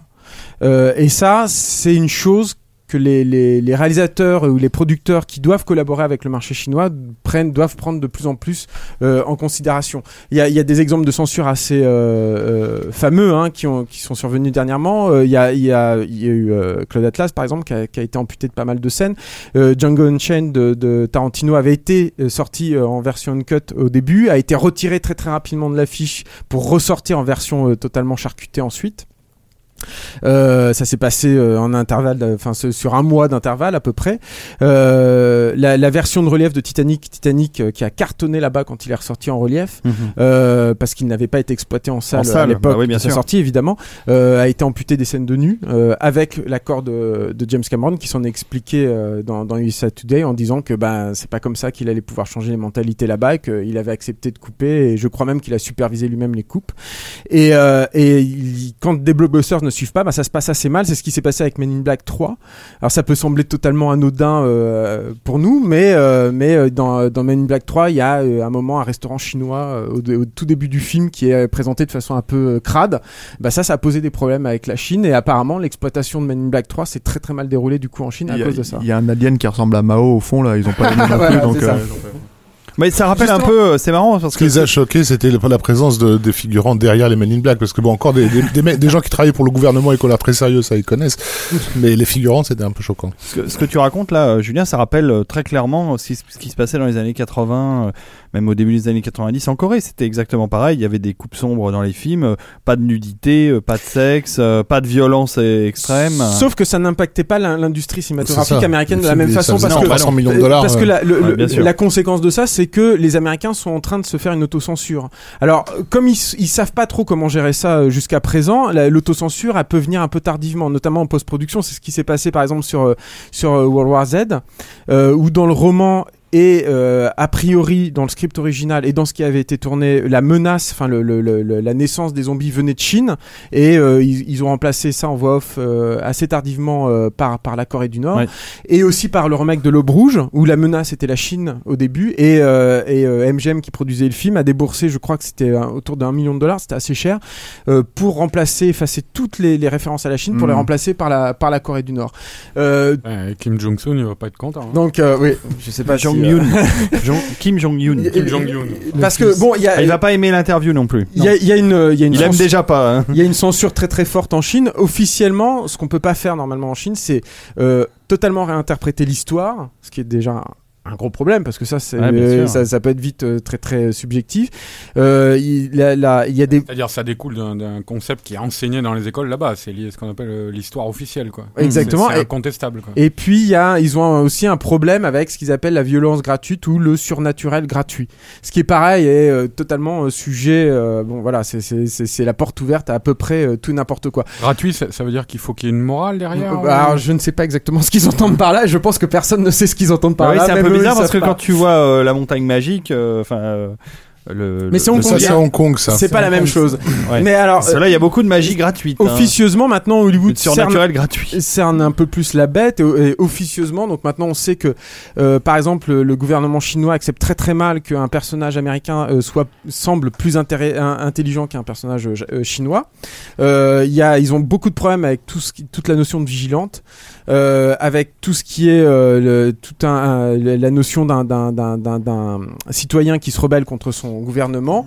Euh, ils acceptent évidemment que la, la police ou les, les personnages militaires aient une arme dans le film, mais plus difficilement qu'un civil ait une arme dans un film. Je pense d'ailleurs, je fais une petite parenthèse, mais on va revenir, mais dans Transformers 4, à mon avis, si Mark Wahlberg est armé d'une espèce d'arme alien pendant toute la durée du film, c'est à cause de ça, je pense C'est d'ailleurs. une épée qui tire. Euh, voilà, c'est ça. c'est- c'est une Euh, épée qui tire des, des coups de feu. C'est vrai, que- c'est vrai Et que. normalement, il faut pas non plus, ils ont des gros soucis si le méchant est chinois, sauf s'il vient de Hong Kong ou de Taïwan, ce qui est, Mmh. voilà, ce qui est assez intéressant. Évidemment, il y a beaucoup de soucis avec le, le, le sexe. Qu'à faire des méchants français. Gros souci si tu mets une, prostituée, une prostituée chinoise. Et puis euh, ils ont pas mal de problèmes. Et ça, c'est intéressant. Enfin, c'est quelque chose qu'on voit au niveau du box-office avec tous les films de genre euh, purement d'horreur, de, les films de, de, de, de, de vampires, les films de, de, de fantômes ou de, ou de, loup- de loups-garous. Puis évidemment, tout ce qui touche à la religion est également euh, très, très délicat. Et puis alors ça, ça peut sembler un petit peu plus euh, étonnant, mais finalement, avec un gouvernement communiste, c'est- assez logique. Tout ce qui a trait au, au voyage dans le temps est aussi un, un sujet à, à polémique là-bas et, à- et peut, peut bloquer en fait une sortie, euh, une sortie là-bas. Cette méfiance là vis-à-vis de, de du sur- Graphique. Oui, cette méfiance vis-à-vis de com- comment t'as appelé ça le surréalisme non justifié? Enfin, elle est elle est Surnaturel. le surnaturel, surnaturel voilà, non non justifié, justifié, elle, est, elle est effectivement euh, pas récente puisque c'était une des raisons pour lesquelles euh, l'aîné des, des frères Shaw avait euh, délocalisé ses studios qui étaient à Shanghai en fait à l'époque pour aller à Hong, Hong Kong. Kong. euh, précisément pour pouvoir faire des films euh, qui, qui replongent dans la mythologie, ouais. etc., etc., quoi. Euh, je sais pas si si cette euh, si ça a une importance quelconque par rapport à ce, ce qu'on est en train de, raconter, mais il est, bon de rappeler puisqu'on parle donc des de l'origine des, des, des, studios de Hong Kong, des frères Shaw. Euh, qui étaient à l'époque euh, pas les premiers à, à, faire ce qu'ils ont fait à Hong Kong. Il y a, j'oublie toujours son nom, euh, Loquanto, voilà, qui avait Consultez le notre trafic, studio, y a pas de euh, qui, qui, Loquanto. ouais, voilà, qui avait créé le studio MPNGI euh, pour apporter les méthodes américaines euh, justement dans la fabrication des films, etc. Chose que les que la Shaw Brothers lui a un peu repris euh, et avec plus de succès, un point tel que lui, il a changé le nom de sa compagnie, c'est devenu la société euh, KT. Euh, le, la façon de, de, ces familles-là qui ont en fait euh, qui sont passées de Shanghai à Hong Kong au gré de l'histoire, en fait, euh, que ce soit la Seconde Guerre mondiale, l'invasion japonaise, euh, la, pri- la prise de pouvoir par les communistes, etc., euh, pour trouver de nouvelles terres, et qui ensuite en 97 sont retournés en Chine euh, pour pour voir s'il y avait de nouvelles opportunités, etc. Je pense que ces ces familles, il faut s'attendre à, ce qu'elles continuent à influer sur euh, sur euh, sur ce qui va se passer là-bas. Euh, euh, et puis surtout, ça, ça donne une autre idée de la façon de, de, de faire des, du business euh, qui est pas du tout celle qui est, qui est, qui est faite à Hollywood. Où ce sont Mm. des individus qui, qui, qui se font des, des, des carrières. Là où là-bas, c'est des dynasties euh, qui, qui, qui s'assurent un petit Il y a peu les de. deux. Je pense a- que maintenant, Mm. euh, il y a les deux. Ouais. Et puis, euh, Il y a beaucoup d'individus qui sont sortis de Ouais. Chine, quoi, justement, dernièrement, et qui sont starifiés à mort. euh, et, et- et ça, c'est très très appuyé d'ailleurs par le gouvernement chinois. Donc c'est vrai que c'est un peu ça oui, change. mais un je peu pense ce que ça s'assouplit aussi. En exemple récent, enfin, Drug War, par exemple, le Johnito, il y a des armes, il y a des flingues, il y a des gangsters. C'est une production mainline China. C'est plus Hong Kong qui est exsangue depuis des années euh, sur, euh, sa production. un mec quoi. comme Johnny To, comme un mec comme comme Hark, euh, de ce moi de ce que j'ai compris, c'est que même s'ils n'appartiennent pas à une grande dynastie de, de commerçants, ils se sont créés leur propre famille dans leur studio et ça fonctionne vraiment comme un truc comme un clan familial. Quoi. Ah oui, oui, euh, Milky Way, Mm. enfin, c'est, voilà, c'est, c'est de l'intégration verticale artisanale dans le même immeuble, ils font tout. Et je pense que paradoxalement, enfin ça c'est de la pure spéculation de ma part, mais je pense que euh, tout ce phénomène de censure dont je viens de parler, c'est surtout pour l'exportation ou les deals qui viennent de l'étranger. C'est-à-dire que je pense qu'ils sont beaucoup plus euh, tolérants et, euh, et ça c'est un truc qui est très sensible d'ailleurs à mon avis dans Détective D2. Hein. Je trouve que le film est assez subversif sur pas mal de choses, sur le, les, puissants euh, chinois par exemple. Euh, euh, et je pense qu'un Améri- un Américain n'aurait jamais pu se permettre un, truc pareil. hein. Je pense aussi qu'ils sont tolérants vis-à-vis de ça, en Oui, effet. voilà, c'est ça. Mais, euh, mais parce que euh, les Hongkongais luttent pied à pied euh, chaque année. J'avais vu un reportage récemment euh, là-dessus euh, pour justement avoir un régime d'exception et dans tous les niveaux. hein, c'est euh, le cinéma, la société de tous les jours euh, pour conserver ce qu'ils ont acquis pendant des années quand ils faisaient pas encore partie de la Chine. Non, mais vu, vu l'évolution extrêmement rapide et la croissance que ça, a, et une fois encore, le dieu argent fait que ça va assouplir tout ça, il y a tellement d'enjeux commerciaux que la politique, je pense, on le voit, on va dire un peu dans le détail, et en quelques années, ça va s'assouplir, de toute façon. Et puis je pense qu'en enfin, en plus on va le voir avec les parce que je- là on a on a posé les problématiques mais il y, a- il y a les solutions qui font jour hein, et qui sont pas bonnes hein, forcément mais on voit euh, aujourd'hui les résultats avec tout ça et, euh, et je pense qu'on se rend compte que finalement tout tout, tout ce, ce système il est fort il est, il est condamné à s'assouplir justement parce que les, les solutions qui sont apparues pour l'instant ne sont pas bonnes.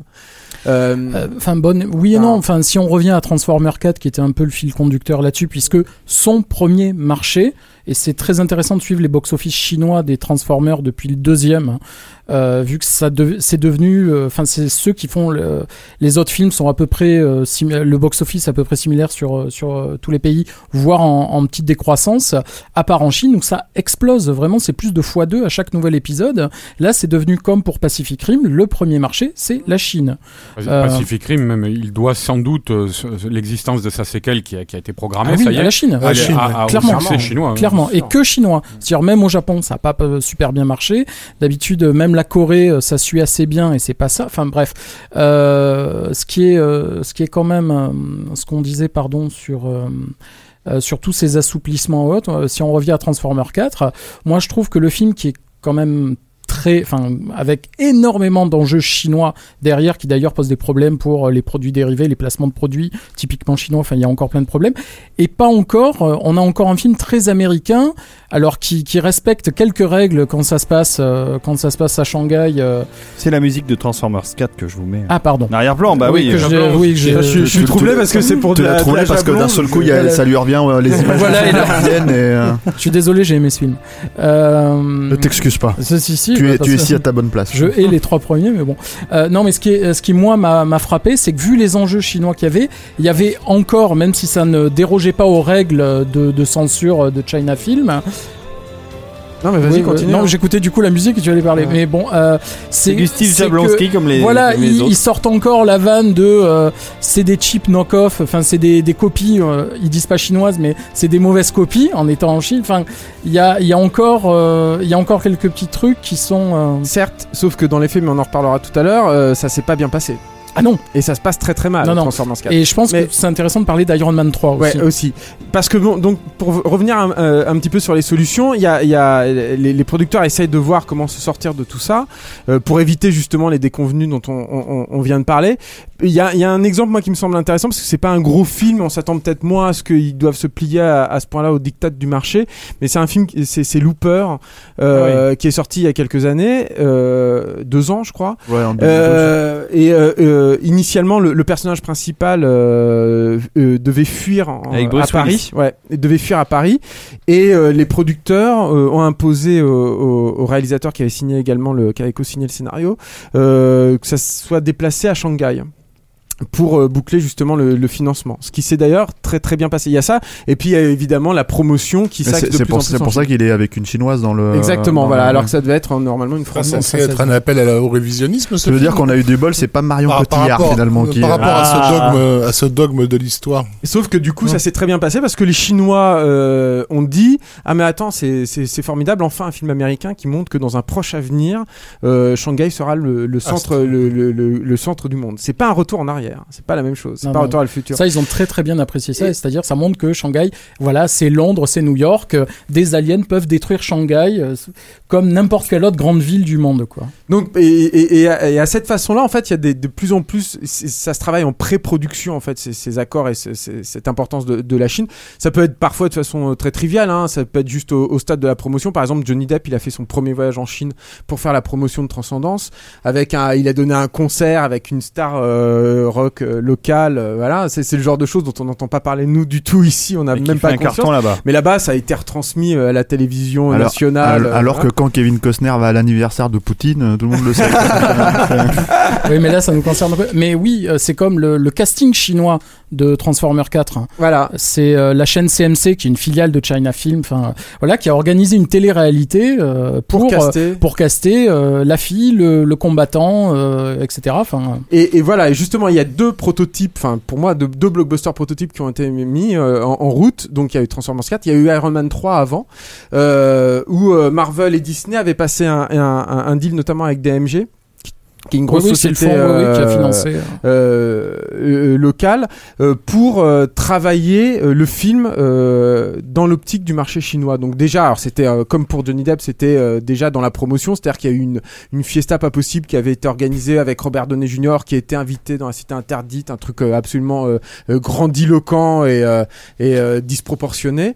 Euh, mais surtout, et ça, je suis assez étonné qu'on en parle finalement assez peu en France, il y a une euh, version euh, d'Iron Man 3 spécialement destinée au marché chinois avec 4 minutes de film en plus. Et qui fait que dans la version occidentale, on ne comprend rien aux personnages chinois d'ailleurs, Et- qui et- surgissent comme ça d'un Exactement. coup. Alors, c'est j'ai essayé de trouver si c'était Shane Black qui avait tourné ces 4 minutes en plus. J'ai l'impression que ce n'est pas le cas. Mais bon, ça ça n'a pas été confirmé. Je te dis, c'est Wong Jin. Euh, si seulement, ça aurait été bien. Ça, ça aurait été je crois que très c'est au, c'est au début dans la réception, il y a Donné Junior qui rencontre un scientifique euh, Exactement. chinois. Qui est joué Et, par euh, Wang Shuqi. Voilà, Ouais. et qu'il a, qu'il a, qu'il semble-t-il avoir a déjà rencontré auparavant, Ouais. euh, et qu'ils ont un, truc en commun. Et euh, dans la version occidentale, on ne sait absolument pas de quoi il s'agit. quoi. Alors, en fait, euh, le- le- la Chine venait pour euh, sauver bah, basiquement euh, euh, Tony Stark euh, lorsqu'il était blessé et euh, lui, ce docteur le soignait avec un autre personnage qui était joué par euh, qui est joué par Fang Bingbing qui n'apparaît pas du tout dans la version occidentale pour le coup.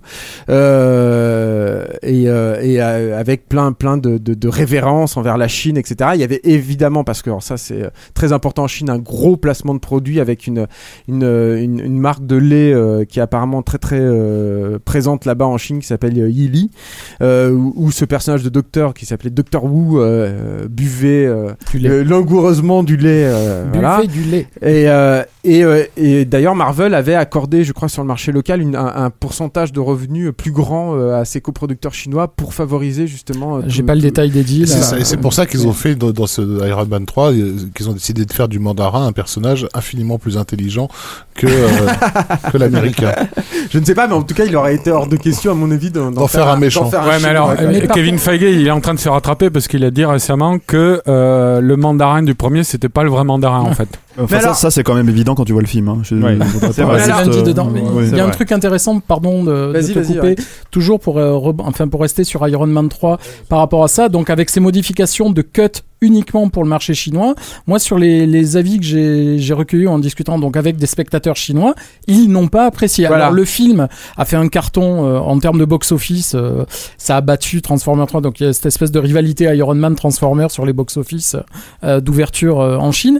Mais euh, en termes de, ils ont senti ça comme hum, c'était c'était pas insultant, mais Non, ils ont, ils ont senti le, ils ont Voilà. senti l'arnaque. C'est ça, c'est ça, c'est vrai que ça, n'a pas du tout été euh, apprécié, euh, toutes ces, tous ces petits ajouts euh, sur Iron Man 3.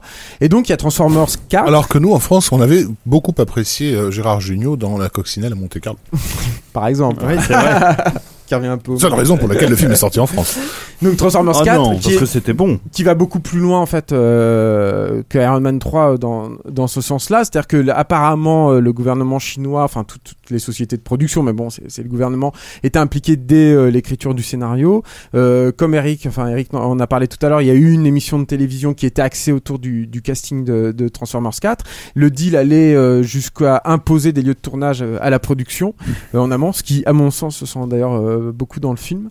Euh, et euh, je pense notamment à l'épisode à Shanghai où on se demande mais pourquoi Parce que enfin, ça, on se demande beaucoup pourquoi hein, dans Transformers. enfin là, hein. spécialement Non, quoi. Vous vous demandez, on n'a pas le temps de réfléchir. Moi, je suis désolé, mais dans Transformers 2, tu vois pas les Chinois, les Chinois, ils sont pour rien. Ok, mais ils se retrouvent en Égypte. Pourquoi? Pour le spectacle, pour le coup, Ah, tu vois, alors que là, c'est scénario. fait la- euh, Ouais, mais les dinosaures chinois au début, là, c'était euh, formidable, quoi. Et, et euh, la, la, la post-production, bon alors ça après je pense que c'est pas un gros effort pour les producteurs américains, mais une grosse partie de la production contractuellement devait s'effectuer en Chine, ce qui à mon avis ne leur a posé aucun problème parce qu'encore une fois ILM qui s'occupe de la majeure partie des, des plans truqués des Transformers a déjà euh, sa, sa, sa, sa, sa société en, en Chine et a déjà un deal avec une société chinoise qui s'appelle Base et qui avait d'ailleurs fait pas mal de plans et de travail sur Pacific Rim. En Mhm. général c'est les petites mains hein, qui sont là-bas et qui font des, du travail pas très, euh, très intéressant. Mais en Chine, notamment, ils ont fait une partie de la, de la, de la, la conversion en relief de, de ouais. Transformers 4. Mais bon, ça, ce sont des choses qui se font régulièrement en Chine. Bon, ça- des fois, ça se fait en Inde. Mais, euh, mais voilà, ça, c'est pas, je pense pas que ce soit un, un- un énorme effort. Ce qui a dû, à mon avis, été plus contraignant en dehors de ces questions de censure dont on, qu'on a, qu'on a déjà évoqué, ces questions de lieu de tournage, c'est euh, un énorme travail sur le, les, les, les placements de produits, ce qui est pareil, ce n'est pas une nouveauté. Sauf ça que se c'est voit à peine. Sauf que c'est film, beaucoup ça plus délicat apparemment de gérer ça avec les, Ça avec les Chinois. Victoria's Secret, c'est chinois. euh. Pourquoi d'ailleurs Victoria's euh, Secret le- parce que Michael Bay. Là, il y a, apparemment, il y, a du, il y avait du, avec du lait, un placement de produit avec du lait, avec des, Encore avec des ordinateurs, euh, avec des, avec pas mal de, lo- de logos euh, du, du gouvernement. Et puis évidemment, toujours ces, ces partenariats et ces- cette importance de, de, de la promotion, euh, puisque le film a, a eu sa première en- à Hong Kong et pas à Hollywood, ce qui est pareil est là assez, euh, assez symbolique, je trouve. Et puis il a, il a, Shanghai, il, non il a clôturé, non non, c'était Hong Kong. il a de clôturé Shanghai, voilà le, le, le festival de, de Shanghai et le toute la, alors ça je, je, je, je n'ai pas regardé sur euh, sur YouTube mais à mon avis on doit pouvoir trouver ça. Mais apparemment tous les, les, membres principaux du cast ont fait une vidéo pour souhaiter bonne chance aux, étudiants chinois qui allaient euh, qui allaient passer leur, euh, leurs examens peu avant la sortie peu avant la sortie du film. Ce qui est intéressant c'est bon euh, au final, ce deal a, a bien fonctionné parce que Transformers 4 rapporte un max de flous Oh oui. à, à la Paramount et puis j'imagine à, à leur coproducteur chinois et j'imagine également à Michael Bay parce qu'il a un pourcentage non négligeable sur les recettes des films. Euh, mais par contre, ben la sortie se passe très mal. C'est-à-dire que euh, là, pour le coup, à ma connaissance, ce n'est pas le, le public chinois qui, qui râle contre le film, mais euh, Paramount a au moins deux procès euh, assez vilains sur le dos Ouais, euh, avec ses partenaires chinois qui reprochent reprochent que ben voilà, on voit pas assez leurs marques, on les voit Ah, Il y a pas même assez qui bien. ont été coupés. Enfin, ont euh, été ouais voilà. Et c'est des deals qui sont pas euh, qui sont pas négligeables, qui sont euh, ça va de 1 million de dollars à plusieurs dizaines. Donc euh, ça pèse lourd quoi, ça pèse très très lourd. Mais dans le cas où la marque est pas euh, est coupée et apparaît pas à l'écran, ils sont remboursés ou? Alors là, faut aller voir les avocats de Paramount Ouais, et c'est ouais. en ce moment, donc on va dire c'est une affaire en cours. Là, là où ils ont beaucoup de problèmes, euh, Hollywood à gérer tout ça, c'est que apparemment, il- enfin, euh, Rafik en parlait aussi tout à l'heure, on ne fait pas un deal avec les Chinois comme on fait un deal avec un Américain. Euh, il y a, il y a- apparemment, il y a un, un nouvel adage qui est apparu à Ho- à Hollywood, c'est euh, les, les, les Chinois, on signe le contrat d'abord, on négocie ensuite.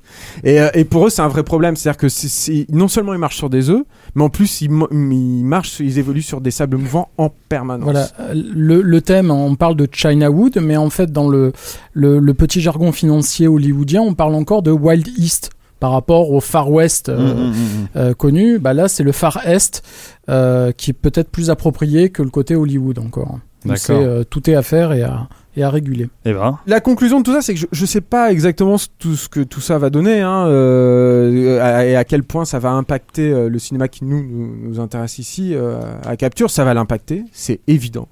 Euh, Il y a un changement de, de, de force et d'enjeu comme euh, un changement de paradigme. voilà, comme bah, comme comme le cinéma finalement n'en a pas vraiment connu hein, depuis depuis sa naissance, parce que Hollywood s'est très vite imposé comme le leader mondial euh, de l'industrie cinématographique. Donc là, ça va pas être du tout la même chose, même si les talents et les créatifs restent encore aujourd'hui euh, majoritairement à- aux États-Unis. Bah tout ça va forcément changer parce que, euh, comme on vient de le voir, ça n'est pas simplement un changement financier. C'est pas comme euh, quand le Japon euh, euh, s'est mis à, être- à avoir une politique euh, financière très très agressive avec les États-Unis euh, dans la, à la fin des années 80 au début des années 90 où euh, euh, alors que Sony pouvait racheter euh, Columbia et ben on pouvait voir des films assez racistes euh, anti-japonais qui apparaissaient à Hollywood de plus en plus je pense Soleil levant. bah je pense à Soleil Levant je pense à Robocop 3 euh, qui est qui est apparu au moment où Tu on- penses à Robocop 3, toi oui bah oui. Ça t'arrive.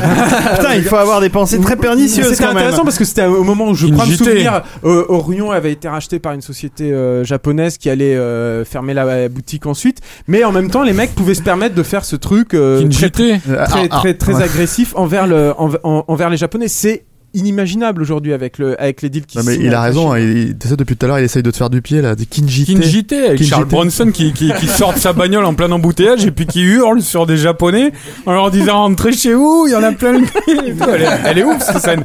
Le film date de 87. hein. Mais c'est vrai, 89. t'as- beaucoup de monde. 89. T'as beaucoup, il y, a- il y a plein de gens qui, qui euh, à Hollywood perdent leur, 88. perdent leur métier, sont obligés de se, se- se- de déménager, etc.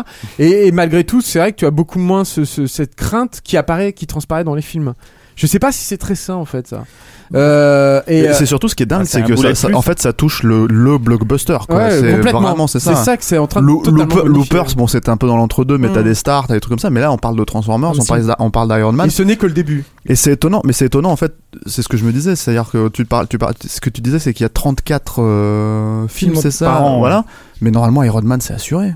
Euh, une sortie là-bas, c'est ça, non C'est c'est- Ah oui, pour ça que, la- que- c'est pour ça que je trouve la drague complètement. euh, Non, parce que il y a déjà, si, si tu veux. Il y a étranger et étranger. euh, oui, et- Transformer 4 n'est plus un film euh, 100% Et, étranger. oui, oui, oui. Et, et puis et puis le truc aussi si tu veux c'est que par exemple je me souviens que sur Avatar euh, le gouvernement chinois quand ils ont vu le carton atomique qui était le film ils ont limité l'exploitation du film euh, sur Ah le oui, territoire euh, chinois tu vois parce qu'ils vont donc non pour eux ils essayent et si tu veux c'est un bras de fer entre en- Mm. entre Hollywood sauf que Hollywood n'est pas en mesure aujourd'hui de faire le bras de fer ils, ils vont le perdre Ah, c'est c'est fait. donc je sais pas, je pense qu'on va on va avoir des trucs comme euh, en fait y a, moi je, la, la seule euh, issue en fait que je vois à tout ça actuellement c'est ces espèces de de, de productions américaines qui sont vraiment euh, conçues avec le avec le le- le- le- l'empire du milieu. Euh, des des choses par exemple comme les, les Karate Kid, on pense qu'on veut des films quoi, mais il y a une espèce de logique derrière de production. Qui- Moi, je pense qui qu'il fait un peu va, sens. va être, euh, il va falloir être attentif. Bon, déjà aux Transformers et aux Iron Man, Mm. ça, ça c'est sûr euh, pour les exemples qu'on a évoqués. Mais, mais les pro, on va dire les prochains à sortir, euh, qui viennent de chez Legendary East, la filiale euh, donc chinoise de, de Legendary. Euh, Il y en a, il y en a plusieurs. Alors, euh, bizarrement en termes de financement, il y a euh, le septième fils qui était chez Warner et qui là est passé chez Universal alors que le film est fini euh, depuis euh, plus d'un an, euh, un an et demi. Euh, par contre, ce qui va être intéressant, C'est quoi déjà ça? C'est le film de. euh, c'est avec Jeff Bridges Oui, qui ça, combat là, euh, ouais. des dragons et avec euh, Julianne Moore qui Ouais, fait la sorcière. D'accord. ouais. Euh, Sympa. et J'aime le de- concept. Voilà, qui devait sortir cette année, qui est repoussé au début de l'année prochaine. Donc Ah, ça est comme un le film, Warshawski. euh, qui est un film euh, Je dis ça, je dis rien. Moi, je dirais plutôt comme 47 on va- Ronin, mais bon. Euh, Il y a Warcraft qui est euh, qui est un film euh, légendariste, mais je pense pas que ça va impacter parce que le monde est tellement fantaisiste que ça devrait pas poser euh, trop de problèmes. Ce qui est peut-être Bah, plus intéressant à non, suivre. non, ce qui est intéressant, c'est que le, le parc d'attractions Warcraft, c'est un parc pirate en Chine. Oui, bah ils vont ont- peut-être le légaliser. Ils vont peut-être le légaliser sur ça, C'est puisque ça, ça, a été tourné là-bas. ouais. C'est euh, non, ce qui peut être intéressant, c'est un des premiers projets qui avait, enfin, qui restait en développement pendant assez longtemps chez euh, Legendary et donc qui apparemment euh, là démarre, euh, euh, qui est Great Wall, donc qui devrait être réalisé maintenant par Zhang Yimou. Où là, on a des, ça se passe au 15e siècle et on a des Anglais, donc histoire d'avoir le cast international, qui vont aider des Chinois à bâtir le Grand Mur. On va pas parler de muraille de Chine officielle, mais pourquoi pas On verra bien. Euh, mais sinon, ce sera un grand mur. Et euh, là, non pas pour euh, pour bloquer l'invasion mongole tel qu'était le but de la Grande Muraille, mais une invasion alien ou de monstres quelconques. Donc, voir un peu comment tout ça, cet amalgame, euh, va faire cette rencontre entre l'Occident et l'Orient, va faire, va va former le le blockbuster de demain. Et vous n'avez pas parlé. Il y a un truc dont vous n'avez pas parlé, c'est euh, la sortie de La Belle et la Bête Oui, là-bas. euh, oui, Parce oui. que là, euh, ça quand même, ça concerne avec- quand même un film alors- français. ah ouais, euh, ouais, c'est Gans. c'est Et c'est- bien français. Donc là, on parlait tout à l'heure du, Français, du- monsieur. du- totalement euh, du festival de Shanghai où euh, Christophe Gans et Léa Seydoux euh, ont fait une énorme promo euh, là-bas et le film sort quand même sur plus de 6000 écrans. Il est sorti en juillet. Là. C'est c'est quand même C'est plus qu'en euh, France, ça c'est sûr. Ah bah, même euh, en termes de rapport, ça fait une salle sur trois, grosso modo, en Chine. On va dire on a 5000, 5500 écrans en France. C'est comme si le La Belle et la Bête sortait sur euh, 1300, 1500, 1600 écrans, quoi. Ce Donc, qui- euh, ce qu'il y a, c'est que ce genre de truc aussi va sans doute avoir. alors pour l'instant, il n'y a pas beaucoup de films qui sont dans ce cas-là, hein, français, mais va sans doute avoir une influence sur euh, le cinéma français. C'est-à-dire, c'est-à-dire, euh, en l'occurrence, Gans, euh, moi j'avais parlé avec lui là-dessus il y a, il y a un, un mois et demi, deux mois, je crois. Et euh, donc il m'avait euh, annoncé que le film sortait en juillet sur 6000 écrans. Euh, mais surtout, il m'avait dit qu'en gros, c'était ça qui avait fait que son prochain film, il, le faisait avec Pathé, c'est-à-dire euh, qui avait produit La Belle et la Bête. Euh, alors même que La Belle et la Bête, euh, quand il a eu terminé son exploitation en salle en France, euh, tout le monde s'accordait à dire que pour un budget de 35 millions d'euros, 1 million 800 000 entrées, je ouais, crois. deux- on va dire 2 millions. Ouais, c'était c'était petit et c'était inquiétant. C'est la moitié de ce qu'il fallait au minimum. Enfin, Voilà. Il fallait un 4 millions. Or, avec le succès, ah mais enfin, clairement, le succès, en tout cas la distribution fracassante du film en, en, en Chine, euh, il a sans doute le pouvoir de de de de, de largement euh, de faire bah, des bénéfices. disons, euh. de toute façon, même les, les, on va dire les producteurs français se posent clairement la question. Après, c'est c'est un vrai là changement culturel, générationnel et industriel de se tourner vers l'international euh, le plus en amont possible par rapport aux difficultés de financement qu'on a maintenant, de commencer à penser un peu plus, pas que exploitation salle en France, qui a vraiment, euh, bah, qui est un peu, on va dire, euh, embouchonné. Euh, et ça, c'est un exemple. Après, il y a un problème qui est les remontées d'argent, parce que 6000 écrans en Chine, c'est très bien. Faudra voir euh, ce qui, revient, euh, voilà, qui récupère quel argent, comment, quoi. Euh, mais ça, c'est un autre problème. Mais je pense, pour rebondir là-dessus, qu'au final, ce sera peut-être sur l'exotisme de chaque pays qui vont Ah oui, pouvoir moi, investir je- le, le- le territoire chinois en fait. C'est ça qui va les Voilà. intéresser. C'est ça qui intéresse dans la Ah, Belle et la Bête. oui, c'est. C'est euh, voilà, projets la, la- comme, la- euh, Le patrimoine, la, la- la beauté française, euh, le, le fantastique Exactement, français. mais bien Mais sûr, c'est l'ex. Quelle ironie Mais euh, vraiment, dans ta euh, voix. Euh, pour reprendre Arnaud. Euh... Ne me reprends pas, s'il te plaît. Si, si, si. ce- Parlons, enfin, parlons euh, rapidement, mais voilà, les Sentinelles euh, dont Arnaud a parlé euh, dans le Figaro le mois dernier euh, est totalement un projet euh, d'exportation française. Hmm. C'est comme ça qu'il doit être, Hmm. clairement. Bon, on espère qu'il va se faire d'ailleurs. Bon, bon, on va s'arrêter là pour cette partie du dossier et euh, je vais euh, introduire euh, la, Excellent dossier. La, la- excellent, excellent. J'ai trouvé ça passionnant. Merci beaucoup, euh, Julien, et merci euh, Eric euh, pour ton intervention. Et on va introduire la deuxième partie du De rien. dossier par un, un petit peu de musique, si vous le voulez bien. I'm Sandra, and I'm just the professional your small business was looking for. But you didn't hire me because you didn't use LinkedIn jobs. LinkedIn has professionals you can't find anywhere else, including those who aren't actively looking for a new job but might be open to the perfect role, like me. In a given month, over 70% of LinkedIn users don't visit other leading job sites. So if you're not looking on LinkedIn, you'll miss out on great candidates like Sandra. Start hiring professionals like a professional. Post your free job on linkedin.com/achieve slash achieve today.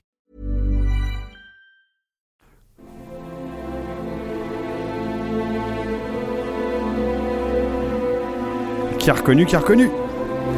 Vrai qu'on reconnaît pas grand chose là. Moi, je me demande si Michael Giacchino il fait, il fait l'amour sur ses musiques en fait.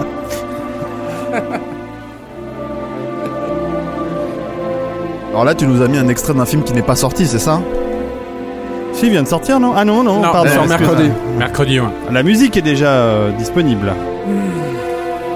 Donc tous nos auditeurs ne peuvent pas reconnaître. Oui, ça c'est sûr. Non, je Voilà. vous parlais à vous, experts euh, et journalistes ciné euh, qui avaient la chance de voir les films en, en avant-première.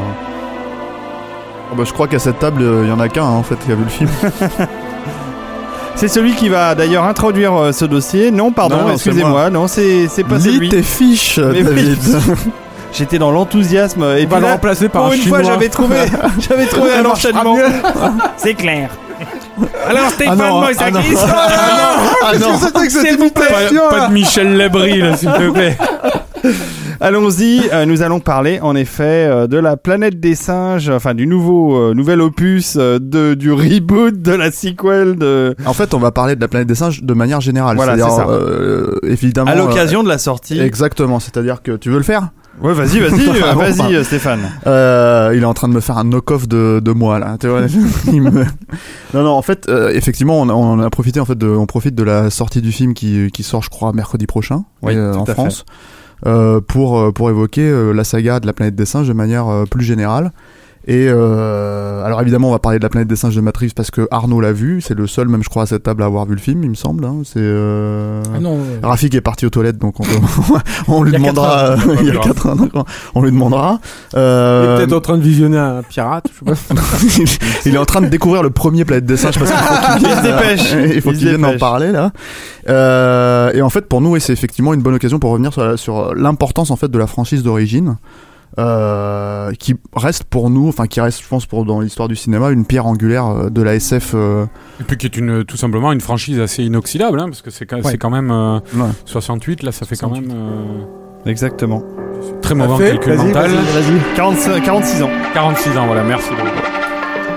Donc la musique euh, d'époque euh, de Jerry Goldsmith. Voilà, très, donc très inventive. Un film très inventif, vous allez en parler. Musique et à, la- à laquelle euh, Giacchino, là, pour le, le dernier film, adresse quelques clins d'œil. Tant mieux. Est-ce qu'il a mis des bruits de toilette comme on en entend, euh, de, enfin de chasse d'eau comme on en entend Non, dans non, non, mais singes c'est quelques clins d'œil rapides, mais il fait aussi un clin d'œil à 2001, à un moment, la scène où les singes euh, arrivent vers le monolithe. alors Mmh. et- Non, non, mais Giacchino, dans la musique, Ah je oui, sur- que je peux finir d'introduire le dossier. Introduis, Stéphane. Euh, introduit, introduit, Merci. Stéphane. Euh, donc oui, comme je disais, c'est une pierre angulaire en fait de la science-fiction post-apocalyptique et philosophique en fait. Euh, euh, donc c'est une, déjà une des bonnes raisons pour en parler. On va aussi parler donc à la base des romans, du roman d'origine en fait de Pierre Boulle. On va parler des premiers films, des cinq premiers films qui, qui déjà en soi est une un premier, enfin, et cette franchise, arc euh, énorme, euh, un de- ar- oui, puis d'une franchise, comment dire, euh, hollywoodienne telle que ça se conçoit un peu, ça, ça s'est fini par se concevoir dans les années 80-90. La série télé. La série télé des années 70, euh, le merchandising aussi qui était assez assez innovant à l'époque. C'était dans une époque quand même avant Star Wars, donc euh, donc euh, ah, je, vois je vois que Eric Fanton tic en tant que euh, Non, non, non, je tique pas. Ah, c'était c'est 10 ans avant Star Wars. Ici, t'as tiqué, je t'ai vu. c'était disons avant Star Wars, mais je suis pas, Pas sûr le que la- le merchandising ait commencé euh, ait genre- commencé Ah à l'époque. ouais. ouais. Mm, C'est voilà. 74 le merchandising. Mais en fait, on va aussi évoquer, on va aussi évoquer l'histoire un peu secrète de la planète des singes, notamment dans la façon dont, euh, dont euh, Hollywood a essayé de relancer la franchise dans les années 90 sans vraiment y arriver. Il y a eu des projets, euh, des projets avortés de Oliver Stone, de Michael Bay, donc c'était quand même assez large le, le, le panel pour euh, finalement aboutir au film de Tim Roland Burton. Emmerich, euh, je crois, non euh, il y a peut-être Roland. Emmerich, effectivement, c'est, c'est, Rafik va nous confirmer ça, parce que c'est lui qui en parlera. Oh, quel dommage.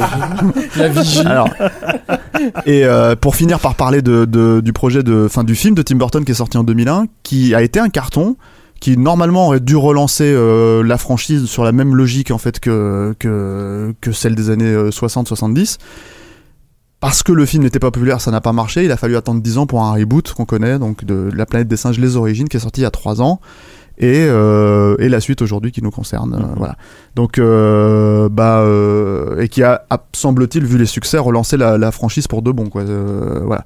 Donc, euh, c'est Arnaud qui va nous parler de, bah, je pense du film déjà en premier lieu. Voilà, finalement, le, Arnaud le- parle le film donc qui sort, le film qui sort de- dans, dans quelques jours. de la nouveauté. Donc la planète euh, des singes, le commencement, qui est euh, L'affrontement. L'affrontement, pardon. Oui. On s'y perd avec tous ces, ces voilà. sous-titres. hein.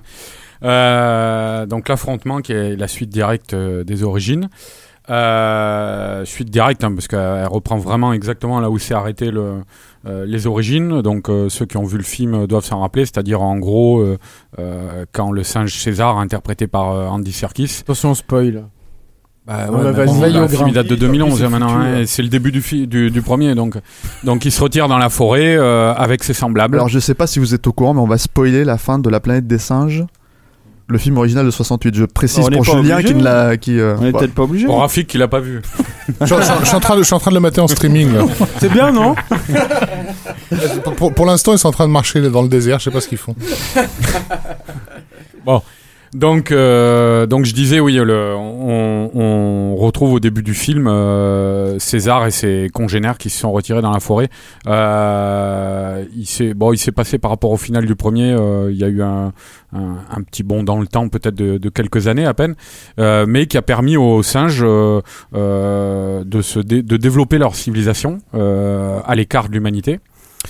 Euh, tu, tu- tu ne veux strictement rien entendre Eric Je parle du début du film. Hein. Ça, ça spoil pas. Hein. Bon.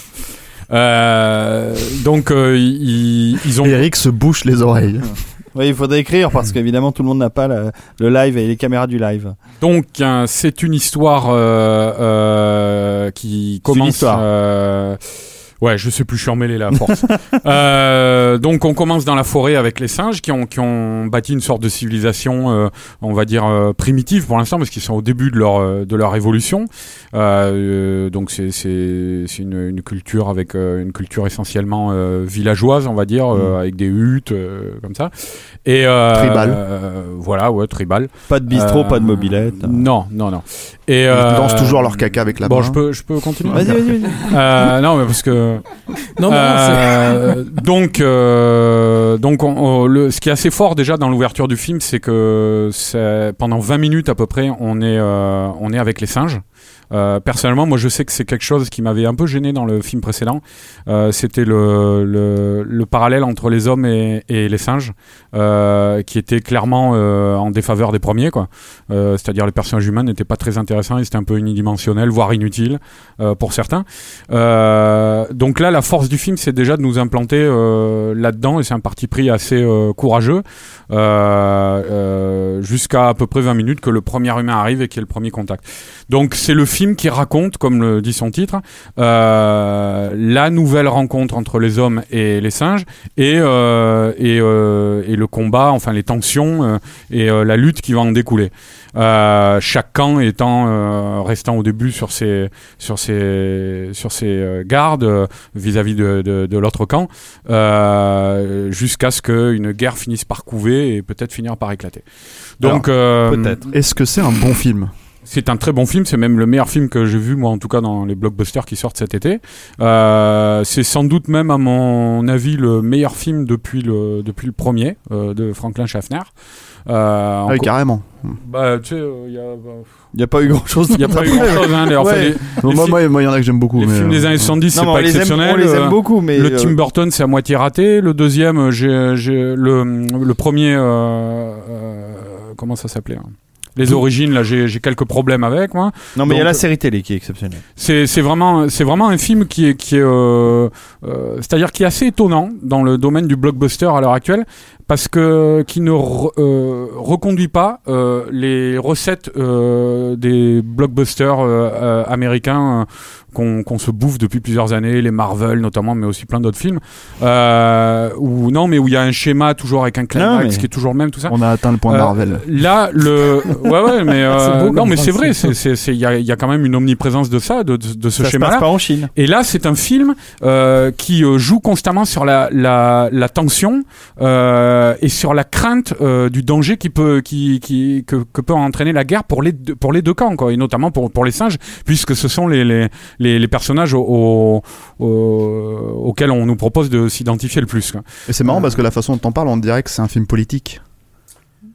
Bah euh, oui, oui, il y a, il y, a, y, a, il y a de ça aussi parce que forcément, euh, euh, ce qui est assez, euh, ce qui est très intéressant dans le film, euh, c'est la mise en parallèle euh, des euh, des deux leaders. C'est-à-dire euh, euh, de César d'un côté et euh, du personnage, je me rappelle Dreyfus, je crois, il s'appelle, euh, qu'interprète Gary Oldman, qui est le leader des humains, euh, et euh, qui sont deux personnages à la base euh, qui essaient de préserver la quiétude de leurs semblables euh, et de ne pas les amener vers la guerre, mais qui dès qu'ils euh, se retrouvent confrontés à l'autre, euh, sont animés de pulsions euh, guerrières. Et euh, donc c'est constamment une, une balance comme ça entre la, la, la prudence au sens la prudence au sens de vertu politique quoi, euh, et euh, et d'un autre côté les les les, les ouais les, les pulsions guerrières qui habitent les personnages. D'accord. Donc voilà, il y a, il y, a, il y, a, y a de ça à l'intérieur même des deux camps. Il y a différentes politiques qui s'opposent. quoi. Il y a le singe qui était déjà dans le précédent film, là, le compagnon de laboratoire de César, qui lui est pour la manière forte parce que il a été torturé en laboratoire. C'est ça qui est très beau aussi, c'est que c'est- les, les personnages. Tu en dis beaucoup, Arnaud. Tu en dis beaucoup. Je sens qu'Eric. euh, non, mais je, Ah non, je, non, je faites révèle pas tout loin de là, euh, Ouais. David, vraiment quoi. Mais euh, là, je pose les personnages principaux vraiment quoi. Et euh, donc le lieutenant de, de, de César, qui est un qui est un personnage, euh, en gros, euh, on, on choisit souvent ces, ces, ces, ces figures-là pour comparer, mais euh, c'est la différence entre Malcolm X et Martin Luther King quoi. Ouais. Euh, Je, je ris parce qu'Eric mange des chipsters pour essayer d'oublier ce qu'il raconte. Non, comme ça, Non, ça mais- craque, c'est bien. Voilà, ça craque dans les oreilles. donc, euh, donc voilà, donc euh, encore une fois, c'est un film qui n'est pas construit euh, sur le, le, le, le, le, le- le schéma sur lequel sont construits beaucoup de films à l'heure actuelle, qui tentent simplement de nous raconter une histoire euh, avec de vrais personnages, et euh, c'est forcément euh, d'autant plus bluffant quand ces personnages, ceux qui ont la vedette en tout cas, euh, les singes, sont euh, des êtres de pixels à la base, et, euh, et c'est vrai qu'on a déjà eu des précédents avant, euh, mais euh, je pense que euh, encore plus que son prédécesseur, ce film-là, il y a quand même trois quatre grands moments où euh, on a de vrais frissons émotionnels avec euh, avec ces personnages-là précisément Et alors, et les sentiments qui le, vont le, truc, c'est que est-ce que euh, tu disais c'est le meilleur film avec le, le premier film de Schaffner? Est-ce que ça se Depuis, ouais. Depuis, ouais. Et euh, est-ce que ça se ça se fond en fait dans la logique philosophique en fait de la planète des singes euh, tel que peut-être ça a été pensé à la, base à la base dans les romans, euh, Alors, dans le roman. Ouais. Ce qui est, ce qui est euh, bon, le, le, le truc de la- la- l'avantage, enfin l'intérêt de la franchise de la planète des singes, évidemment, c'est que euh, euh, à travers euh, le sujet qu'elle traitait, elle nous renvoyait toujours à notre à notre condition d'être humain. quoi. Tout à fait. Ouais. Euh, et il y avait, on était confronté toujours, à, en tout cas dans le film de Schaffner, l'original, on était confronté à, à cette animalisation, on va dire, des humains et euh, cette humanisation des singes de l'autre côté. Quoi. Euh, là, ce qui est, c'est, c'est- encore une fois, c'était, c'était déjà un petit peu le cas, mais euh, ça, ça s'accentue énormément dans ce, fi- dans ce film-là euh, par rapport à, à, à son prédécesseur. Mais là, dans, le, dans, dans l'affrontement, euh, il y a un vrai. ah merde, j'ai perdu le fil. Ça va revenir, Arnaud. de Qu'est-ce que je disais? J'ai complètement perdu le fil, le trou complet. Tu, tu étais dans, dans l'affrontement, tu étais. Euh, on, parlait du, du film de Schaffner et de la philosophie qu'il y avait dans le film de, de, de l'époque et, et- et dans le bouquin. C'était quoi la question? La question c'était. On va reprendre. on va reprendre. Non, alors on va couper tout ça. hein. C'est On va un très couper bon et on va film. reprendre. Voilà, la va question, la question, la question, c'était de savoir en fait à un moment donné, euh, euh, comme tu disais que c'était le même, euh, le même, euh, enfin le meilleur film de, de, de la franchise depuis euh, depuis le film de Schaffner. À comment est-ce que ça rejoint en fait euh, les, Mm. les notions Voilà. de, de la planète des singes tel qu'il avait été écrit par euh, par euh, par Pierre Boulle. euh.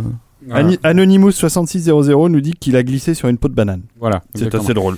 Et euh, donc, en fait, le, le, le truc, c'est que. euh, donc oui, je disais, il y avait cette manière de nous renvoyer à, no- à notre propre humanité. Et là, euh, le truc, c'est que comme les singes sont les héros principaux euh, de- du film, Euh, c'est assez troublant en fait parce que c'est eux qui sont chargés euh, d'être le, le- le- vraiment le point focal de, de, de ça. Euh, alors c'est très intelligem- intelligemment fait dans le film, notamment par la mise en scène, Euh, c'est-à-dire le, le- le metteur en scène Matrix que je ne pensais pas arriver à faire un aussi bon film un jour. C'était quand même le gars qui avait fait euh, Cloverfield. Cloverfield, voilà. Euh, il, a, il, a, il utilise, C'est bien, il- Cloverfield? il, utilise beaucoup de, petits, de figures de mise en scène Ça suffit, pour, David. pour, pour pouvoir euh, humani- humaniser ces personnages avec des, des on va dire des, des figures visuelles qui sont utilisées normalement avec des humains et il arrive très bien à faire passer ça c'est souvent assez imperceptible Euh, et voilà donc euh, pour, euh, répondre à ta question. D'accord. Est-ce qu'on peut parler un peu justement du coup du roman et Bah oui. euh, comment comment en Boulle. fait euh, D'après Pierre Boulle, en fait, la meilleure adaptation de, de son œuvre, c'était euh, le film de Clint Eastwood, D'eau dure et dingue. Euh, il a raison. mais non, mais, Ils par- sont en Blu-ray, je crois. Mais il est vrai que le Schaffner déjà ne, respectait pas la, trame du roman où la- la- l'allusion, enfin la, métaphore humaine était quand même beaucoup plus lourde que qu'elle ne l'est dans le dans le film en fait. Je veux dire, il y avait des- il y avait il y avait une bourse des singes avec des singes qui qui, qui, qui- qui sautaient dans tous les sens. À la limite, enfin, on en revient- on y reviendra après, mais c'était très fantaisiste. Il y avait un dans, aspect dans fantaisiste, certains des projets qu'il y a eu dans les années 80-90, qui, qui, qui auraient pu être les pires, les pires adaptations pour nous, spectateurs, hein, c'est-à-dire les plus débiles, en fait, euh, euh, tentaient de respecter justement En le, fait, c'est- comme une caricature. euh, D'une certaine voilà. manière, c'est une caricature à la à la Flintstones ou à la. Très exactement. Ouais, ouais. Mais justement, Ouais, on, mais- on, on y reviendra en fait. Le, le, le truc, c'est que le, le, le film de Schaffner, il est euh, dans la trame, il est très fidèle au roman de Pierre Boulle. Euh, c'est dans la, on va dire dans le contexte. Euh, c'est vrai qu'il y a, euh, il y a une représentation, mais le film de Schaffner, ils se sont expliqués là-dessus. C'était pour des raisons de budgétaires. Pour des raisons de pas passer pour des crétins aussi, parce que ça, Bah, franchement, ça, je pense que ça en Rod- aurait fait un film Rod débile. hein. Serling, il avait dit, il avait dit à l'époque, le film aurait coûté 100 millions de dollars parce qu'il y a un script qui a été, qui a été écrit à la base. Je crois que c'était à l'époque où c'était Blake Edwards qui devait réaliser le film. Euh, et il y avait un script qui était euh, qui suivait vraiment le, le, le roman de Pierre Boulle là-dessus. C'est-à-dire en gros bon pour pour pour euh, situer aux auditeurs euh, qui ont peut-être pas lu le livre euh, le bouquin de Pierre Boulle euh, il, il représentait le monde des singes. C'était des singes très évolués c'est-à-dire des on les voyait conduire des voitures piloter des avions euh, euh, faire des occupations de loisirs c'était vraiment calqué sur l'humanité. Com- comploter avec la Chine pour faire des films. Pour faire des films, de singes, C'était c'était vraiment calqué. C'était vraiment calqué sur euh, les euh, euh, le- le- le- la civilisation humaine de cette époque-là. Donc euh, c'est vrai que bon, t'as sans doute raison aussi, Raph, sur le côté ridicule du truc à l'époque. Mais il y avait aussi cette, cette raison que le film aurait coûté les yeux de la tête et que donc ils ont choisi de retourner vers une civilisation un peu moins évoluée, globalement assez proche de la, la, la, la culture simiesque du dernier film d'ailleurs, Mhm. euh, à, peine un peu plus évoluée, mais euh, je veux dire dans le dernier film il y a des singes à cheval par exemple comme dans le comme dans le Schaffner. Euh, donc euh, donc voilà. Sinon après sur la trame c'était quand même très proche du roman de Pierre Boulle le, film de Schaffner. C'est-à-dire euh, euh, mis à part l'épilogue avec deux astronautes qui découvraient euh, une bouteille avec euh, je parle dans le roman là qui découvraient une bouteille avec le message euh, un message qui allait être en fait euh, raconté en voix off euh, euh, l'histoire du film, qui allait être l'histoire du film, et on revient à, la toute fin du film avec ces deux astronautes. Mais sinon, on, on partait dans l'espace avec des astronautes, sauf qu'ils étaient français évidemment.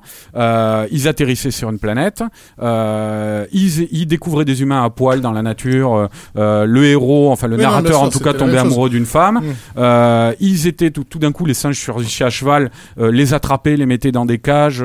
dis pas le qu'ils ont trahi le roman. Et je Ah dis qu'ils ouais. se sont je- là, effectivement débarrassés de tous les éléments Flint, Flintstonesques, comme disait Ouais, ça, les voilà. ouais.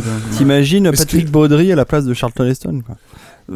Et, euh, et, euh, et donc le, le euh, après il y avait le, le donc le, le toutes les euh, les euh, Les histoires. euh, les rebondissements qu'il y a qu'il y a dans le dans le roman par exemple la comparution devant le tribunal tout ça euh, euh, jusqu'à la fin euh, je, je, je crois même que dans le roman, je crois me souvenir qu'il y avait même l'histoire de la petite poupée qu'il trouve sur la plage à la fin. Attends, en train de spoiler. là. Mais, ouais. mon, mon streaming est pas encore terminé, donc. euh, Donc là, je vais spoiler. Schaffner, euh, ceux qui l'ont pas vu, euh, voilà.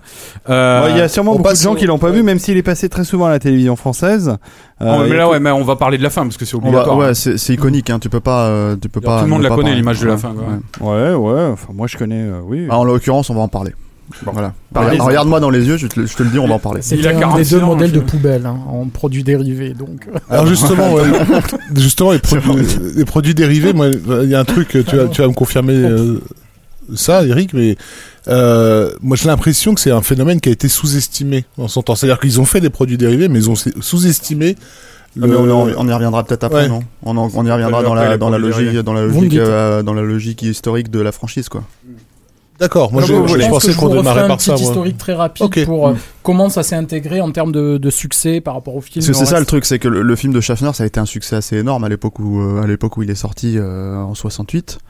Euh, et il y a notamment, en fait, euh, c'est assez marrant parce que ça, ça a donné lieu à une franchise, alors que finalement, même si la fin reste ouverte, c'était très difficile de passer derrière, quoi. Est-ce qu'on peut, fini, ouais. est-ce qu'on peut, bon alors parce que je sais que David va hurler, mais est-ce qu'on peut évoquer en fait clairement la fin? Est-ce que tu peux en parler euh? Ouais, alors justement, je, je voulais y venir euh, à travers la fin du roman de Pierre Boulle, justement, euh, parce que c'est étonnant, parce qu'en fait, la, la- la fin du roman de Pierre Boulle, c'est la fin du Tim Burton. Euh, le, le Schaffner, ils ont donc décidé, effectivement, dans le film de Schaffner, alors, l'origine de... Pas exactement la même chose. Ils reviennent, si mon souvenir est bon. Et Alors dans le Pierre des- Boulle, et, et c'est euh, dans- on dit, on, on va dire que plus on se rapproche de la fin dans le roman de Pierre Boulle, et plus il y a de différences avec le avec le Mm, film. c'est ça. Mais dans le roman de Pierre Boulle, euh, Ils reviennent sur la Terre. Ils reviennent sur la Terre, il réussit à s'échapper avec la femme dont il était amoureuse, là, le narrateur. Euh, il arrive à Paris. Quand ils, a- ils arrivent en- euh, dans le ciel de Paris, ils voient la Tour Eiffel. Donc, tu, tu penses un petit peu à la Statue de la Liberté, là, éventuellement. Peut-être que ça leur a suggéré l'idée. Mais en tout cas, ils voient la Tour Eiffel, reconnaissent Paris, ils sont contents, ils arrivent à l'aéroport. Et le problème, c'est que quand ils sortent de, la, de leur euh, vaisseau, euh, la personne qui vient les accueillir est un gorille. Hmm. Voilà. Et donc ça, c'est et, et ça veut dire qu'en fait, comme à la- de même qu'à la fin du Tim Burton, l'humanité euh, euh, telle qu'on la connaissait, l'humanité évoluée a disparu du cosmos, euh, où il ne subsiste qu'en dans quelques endroits comme la planète des singes, que sous la forme de de- de- d'êtres revenus à l'état sauvage ayant régressé. Donc voilà. Et la toute fin du roman. On revient à l'épilogue dont je parlais tout à l'heure avec les deux astronautes euh, qui ont trouvé le message dans la bouteille qui racontait toute cette histoire. Et là, les deux astronautes enlèvent leur casque et ce sont deux singes. Hmm. Et donc, effectivement, il n'y a plus aucun, plus aucun espoir euh, de, euh, de, de, de voir euh, un humain évoluer euh, euh, dans le cosmos. Euh, donc là-dessus, euh, effectivement, pour la planète des singes, ils ont voulu modifier un petit peu la fin. Je parle pour le film de Schaffner. Euh, on, on- on ne sait pas qui a eu cette idée, donc de attention, je spoil, de la statue de la liberté à la fin sur la plage. Sur la, euh, Non, mais de- c'est une idée magnifique. c'est une idée magnifique devant laquelle tombe Charlton Heston et comprenant donc qu'en fait la planète des singes c'était la Terre Dans le Euh, futur. Voilà, dans le futur, que euh, les hommes avaient régressé parce qu'il y avait eu une sorte d'apocalypse nucléaire. euh, Exactement. D'où le, d'où le fait que ça s'inscrit dans, un- dans une logique de cinéma de SF post-apocalyptique. Mhm, euh. tout à fait. Voilà. Ouais. Et euh, donc oui, on n'a jamais su de Rod Serling, le, le scénariste, euh, du réalisateur ressemble, Franklin hein, comme- Schaffner, le producteur. euh, oui, mais même lui, Serling, il a dit par exemple que le producteur Edgar P. Jacobs il était pour beaucoup. Le truc qu'il y a, euh, c'est que euh, il y a, en fait, Serling, euh, il avait écrit un épisode qui datait de 1960, donc euh, euh, huit ans avant la sortie du film. Mais bon, le film était développé depuis le début des années 60. hein, le roman de Pierre Boulle datant de euh, de cette époque-là à peu près. Quoi. Ouais, 5-6 ans avant, 62 je crois. quelque Voilà. chose comme ça. Euh, donc, euh, mais il y avait un, un épisode de la quatrième dimension, donc créé et écrite par euh, par euh, Rod Serling, euh, qui s'appelait, euh, qui moi pour ma part est un, un- un de mes épisodes préférés, qui m'avait traumatisé quand j'étais gamin, qui s'appelait La Flèche dans le ciel, je crois, Mhm. et qui était un épisode qui représentait trois astronautes euh, qui, au cours d'une mission spatiale, avaient une avarie et s'écrasaient sur une planète étrangère. Euh, et euh, ils sortaient, et l'atmosphère était respirable, de- euh, mais ils étaient dans un désert. Donc ils partent, leur vaisseau étant cassé, ils partent à l'aventure à travers ce désert pour essayer de trouver des formes de vie. Et le, le récit de l'épisode est le récit de leur marche à travers le désert, de leur affrontement peu à peu avec la tension, la soif, la faim, euh, où ils finissent par se bouffer les uns entre les autres, au sens euh, euh, figuré, mais euh, ils finissent par même à la fin par se tuer. Et le plus psychopathe de tous, enfin le plus le plus animal de tous, on va dire, qui survit en ayant tué ses deux camarades, finit à la fin du film par euh, voir une dune, monter en haut de la dune, et, et, et là, il, il roule par terre, il devient fou en hurlant, on ne sait pas ce qui se passe. Et là, il y a- la caméra euh, monte au-dessus de la dune, et on voit une route goudronnée avec marqué Nevada, euh, Ouais. Las Vegas, tant de kilomètres. cet épisode, il est Ils étaient marquant. retombés sur Terre, en fait, Mm. voilà. Et, et, euh, et Rod Serling a toujours dit que cet épisode, donc euh, euh, de la flèche dans le ciel, euh, avait été euh, un, un- un facteur déterminant pour lui suggérer euh, la, la, la conclusion du film de Schaffner. quoi. Euh, voilà. Donc en gros, euh, on, on, on, on a ça qui aboutit donc euh, à la planète des singes, donc gros succès fameux des- de la fin des années 60, qui va entraîner donc la, la création d'une d'une franchise majeure. C'est vrai que c'était des c'était des thèmes, je pense, qui de même que dans la littérature, quand le roman de Pierre Boulle est sorti, c'était des thèmes dans la littérature qui n'étaient très peu abordés jusque-là. Il y avait eu quelques essais euh, avant Pierre Boulle. Il y avait un roman notamment euh, de Lyon Sprague de Camp dans les années 40. Euh, il y avait eu quelques essais comme ça qui, qui, reprenaient les théories darwiniennes de l'évolution et qui suggéraient que l'être humain dans le futur pourrait s'éteindre ou d'évoluer en tout cas. Ça rappelle quand même les voyages de Gulliver. c'est un truc qui court depuis longtemps. Le dernier voyage de Gulliver, quand il retrouve les, les, les chevaux super évolués, qui se retrouvent avec les Yahoo, qui sont des espèces de sauvages euh, complètement régressifs, c'est c'est ça, Ouais. ça rappelle exactement Ouais, mais ça. là, hein. là, là, on parle vraiment de euh, bon. Après, entre temps, il y a eu Darwin, quoi. tu vois, on parle vraiment de ça, quoi. De, parce que là, là, c'était de la, c'était, c'était un petit peu de la fantasmagorie quand même, tu vois. Alors que derrière, Chez Wells aussi, enfin, tu retrouves ça dans la machine à voyager dans le temps. euh. ouais, il y a les, les, les, les- les personnages là, mais mais, Euh, mais là, on- Mais Wells c'était nourri de Darwin, pour le coup.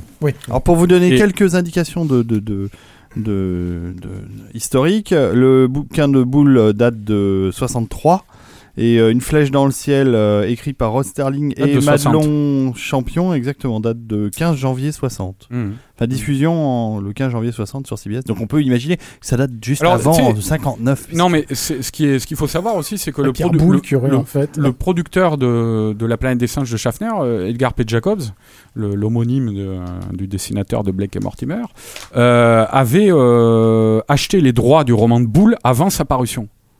Ouais. Euh, avant qu'il soit paru. Donc il avait eu comme souvent, euh, euh, c'est encore le cas maintenant, quoi, dans les maisons d'édition, il y a des, euh, enfin aux États-Unis, dans les studios, ils Non, mais ont. en France aussi. Enfin, maintenant, c'est généralisé. Ouais, hein, mais c'est- là je parle justement par rapport à- entre la France et les Je veux États-Unis. dire, Aux- euh, aux- Marc, Marc Lévy. euh, Ouais, ouais, aux, aux États-Unis, oui. dans les studios, C'était les grands noms. ils ont, euh, ils ont les synopsis des, des, des grands bouquins français, des gros, des gros coups qui Mais, arrivent, des trucs comme mais ça. ce qui est aussi étonnant, c'est qu'en fait, c'est donc ça, ça a donné lieu à une franchise assez unique en fait à, à l'époque en tout cas où ça a été conçu, mais surtout personne ne croyait, enfin à part les producteurs euh, du film, personne ne croyait en fait au à la viabilité du projet, c'est-à-dire que c'était quand même euh, pour eux c'était quand même assez casse-gueule. Il a fallu, je crois, faire des essais euh, de maquillage, a, de il y a même, pour, il y a pour- même pour- un, studio, un gros studio qui a jeté l'éponge. La. Warner, ils avaient Mm. prévu un, un gros gros film et puis ils ont dit non, bah non, on le fait pas. Et mais du coup, c'est extrêmement atypique. hein. Mm. De toute façon, euh, dès qu'on parle de jusqu'à, on va dire jusqu'à Avatar, même moi j'irais jusque là.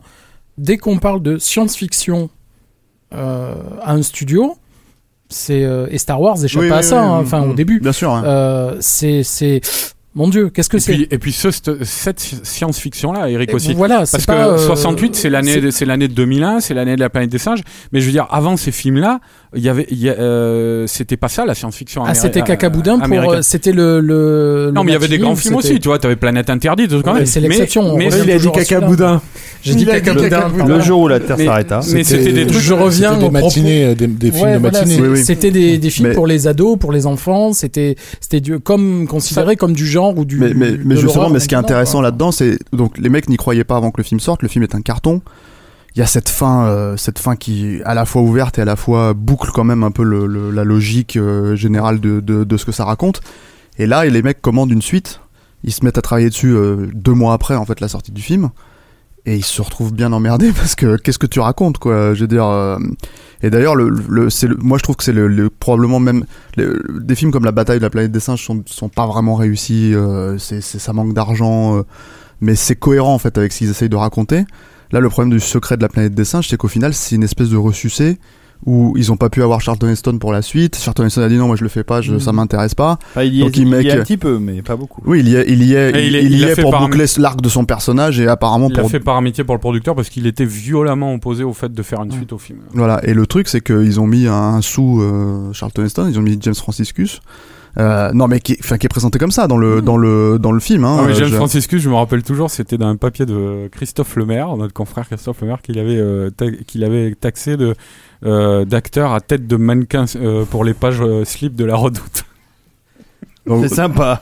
donc voilà. Et, Ça ressemble à du qu'il a- Lemaire. il avait ça un peu. et en plus, c'était une prod à problème parce qu'ils ont ils ont ils ont coupé le budget en plein cours en cours de de, de tournage, je crois, il me semble. Euh, Enfin, donc c'était une suite. Ils y croyaient, mais ils y croyaient pas vraiment parce que je pense que scénaristiquement parlant, ça se tenait pas vraiment debout. C'était une espèce de ressucé.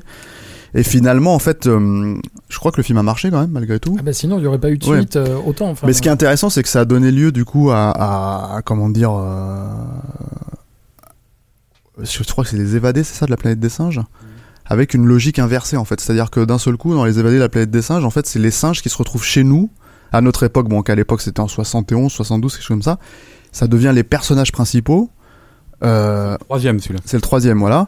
Euh, et d'un seul coup, à mon sens, en tout cas, ça, relance l'intérêt, euh, l'intérêt euh, de, de, de, de, de la bah, franchise. tu fais le même film, mais d'un point de vue euh, opposé, Voilà. tu fais le miroir. Donc, Voilà. euh, Et c'est surtout qu'ils ont euh, ce film-là a, a eu l'intelligence d'initier un cycle.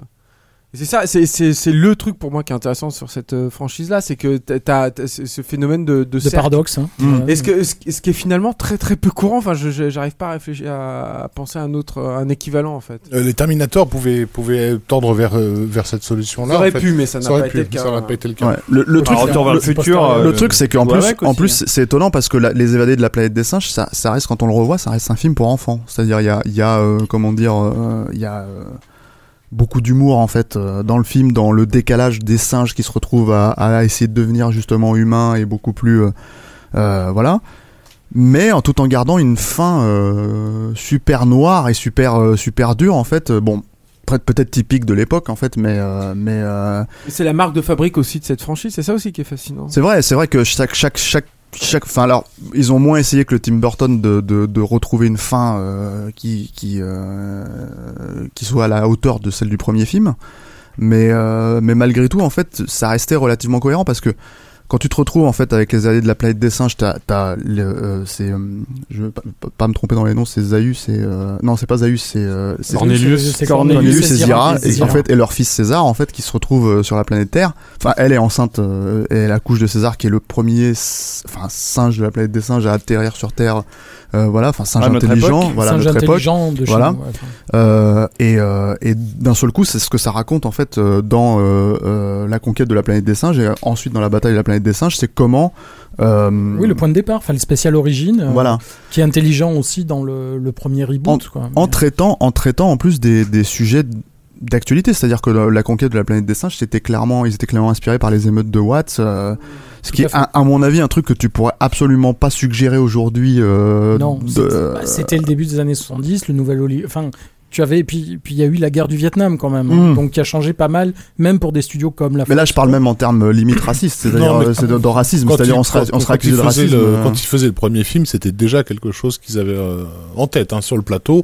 Il était déjà question de, de, de, de suggérer les, les problèmes euh, des, des blacks aux États-Unis, Oui, par la, de la Ouais. lutte pour les droits civiques. Le personnage de Charlton Heston, euh, quand il est face aux trois singes qui se bouchent les oreilles, oui, oui. etc. Enfin, on est vraiment dans, dans un truc social. hmm. D'autant plus que c'était un activiste militant de, de cette cause-là à l'époque. euh, Mais Charlton écoute, Heston. Charlton Heston continue à les voir comme ça. C'est bien pour ça qu'il a décidé de, se, de, de prendre un fusil et de se protéger. non, mais il était, il est- il était vraiment euh, sympathisant de, de- Je crois qu'il était ami avec euh, Martin Luther King à l'époque. bien c'est vrai. hein. Ah bah oui.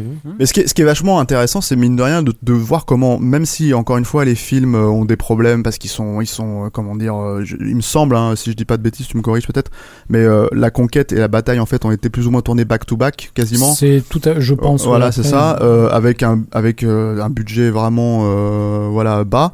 Euh, le, dernier s'appelle la bataille de la planète des singes. C'est clairement une bataille. Il y a pas d'argent. C'est terrible. Ça fait téléfilm 16 mm. Enfin, mais euh, mais tout en gardant une cohérence en fait sur ce que ça veut raconter et notamment il y a cette- ce, plan final en fait dans la, dans la bataille de la planète des singes où on voit la statue de César qui pleure en fait euh, très symboliquement parce qu'en fait d'un seul coup c'est ce que ça veut dire ça veut dire les singes sont devenus les hommes euh, ils, se, ils sont devenus en fait une fratrie qui s'entretient ouais, ouais. qui s'entretue entre eux quoi.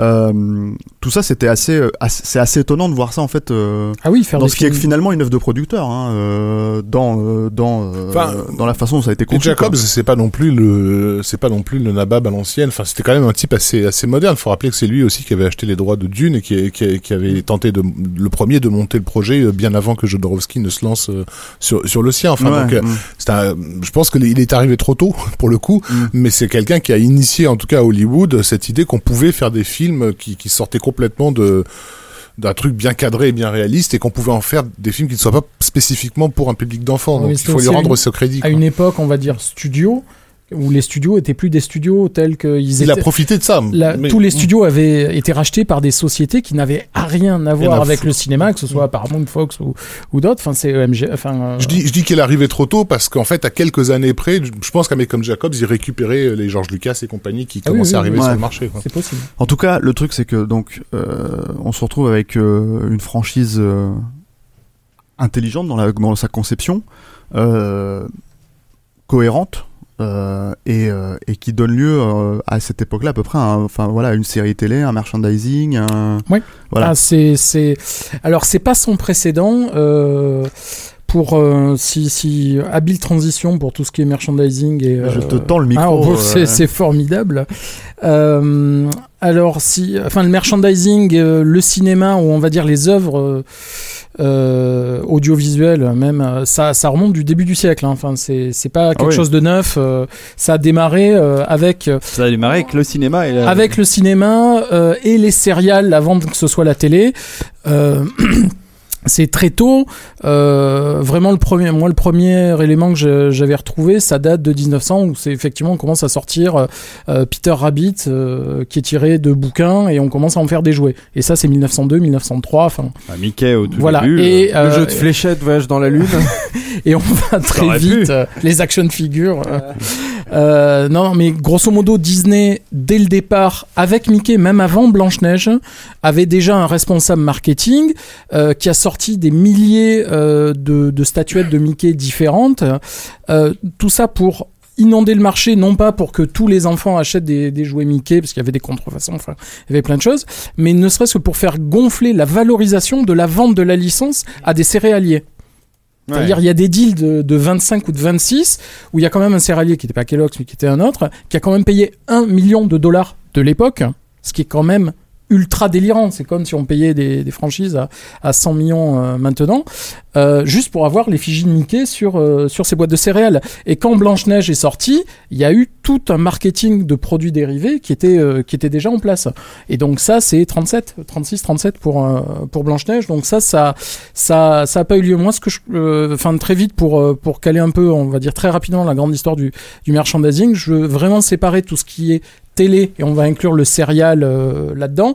Donc les Buck Rogers ou déjà le pistolet de Buck Rogers, tout ça, ça, Ouais. ils en ont vendu La- mais des le millions. vaisseau, moi, je- je- j'ai eu entre les mains une. Ah non, toi tu parles de la, la série télé récente. Moi je te parle de Buck Rogers, le non, non, serial. de euh, 1927. Ah oui, d'accord, le eu Buster Crabbe et tout ça. J'ai eu une, une, entre les mains une magnifique, euh, un magnifique fusée de Buck Rogers de l'époque. Ah oui, Et je peux te dire Pardon, que monsieur. David ne fait pas son assez magnifique, assez Pardon. magnifique. c'est vrai, c'est vrai, c'est son propre grand-père. non, mais c'est dans la famille. D'accord. Ah, tu habites Je te donnerai, je ne te donnerai pas l'adresse. plus d'indications. Je te, Euh, je t'en parlerai en off. Non, non, mais donc du coup, que ce soit ça, les Looney Tunes, enfin tout ce qui a été, on va dire, euh, tout ce qui n'était pas le film lui-même, euh, je pense que la seule, euh, la seule euh, exception notable, c'est Shirley Temple. En termes, j'ai essayé de trouver en fait, des. tu veux me casser mon cou, c'est pas la planète des singes qui a créé le merchandising, c'est ça que tu veux Euh, dire alors non, euh, oui, non, enfin c'est c'est c'est différent. C'est-à-dire que si on met au cinéma.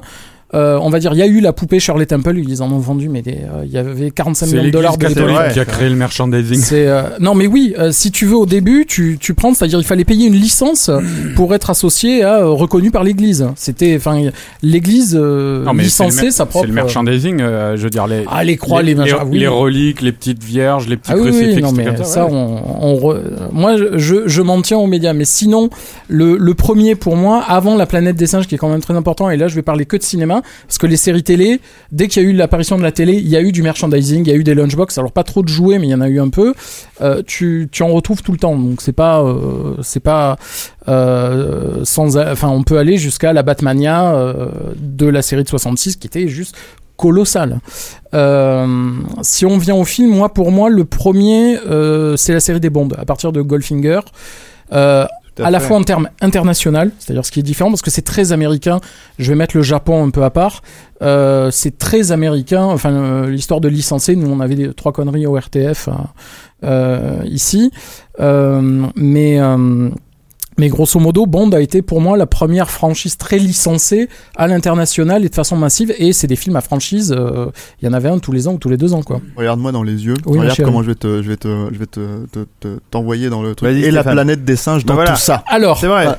En Mais quoi, par en contre, quoi c'est spécifique? Alors, ce qui est très intéressant avec la, enfin, avec la planète des singes, c'est que le merchandising euh, qui est très pré-Star Wars euh, a une chose assez intéressante, c'est-à-dire que le merchandising n'apparaît que euh, à la fin des cinq films. C'est-à-dire à partir de 73, euh, il y a un phénomène, donc les films sont des cartons, il y a un phénomène qu'on peut citer, si vous voulez, en termes de merchandising, le seul que j'ai trouvé qui date du premier film, c'est ce qu'on appelle des rappers euh, de chez Tops, la marque Tops qui a fait les Ah trading oui. cards euh, Mars Attacks. Bien sûr. Euh, C'était un entre autres bien sûr, non mais c'est pour histoire de citer euh, Laisse-le finir. Voilà. Euh, c'était des chewing-gums, des calcomanies, des trucs comme ça, et ça c'était pour le premier film. Mais sinon, il n'y a pas eu grand-chose. Euh, ce qui est arrivé, c'est que à la fin de l'exploitation des cinq films, il y a eu le, le fameux l'affiche Go Ape pour les marathons à la fois en salle et le début de la diffusion en, en télévision des films.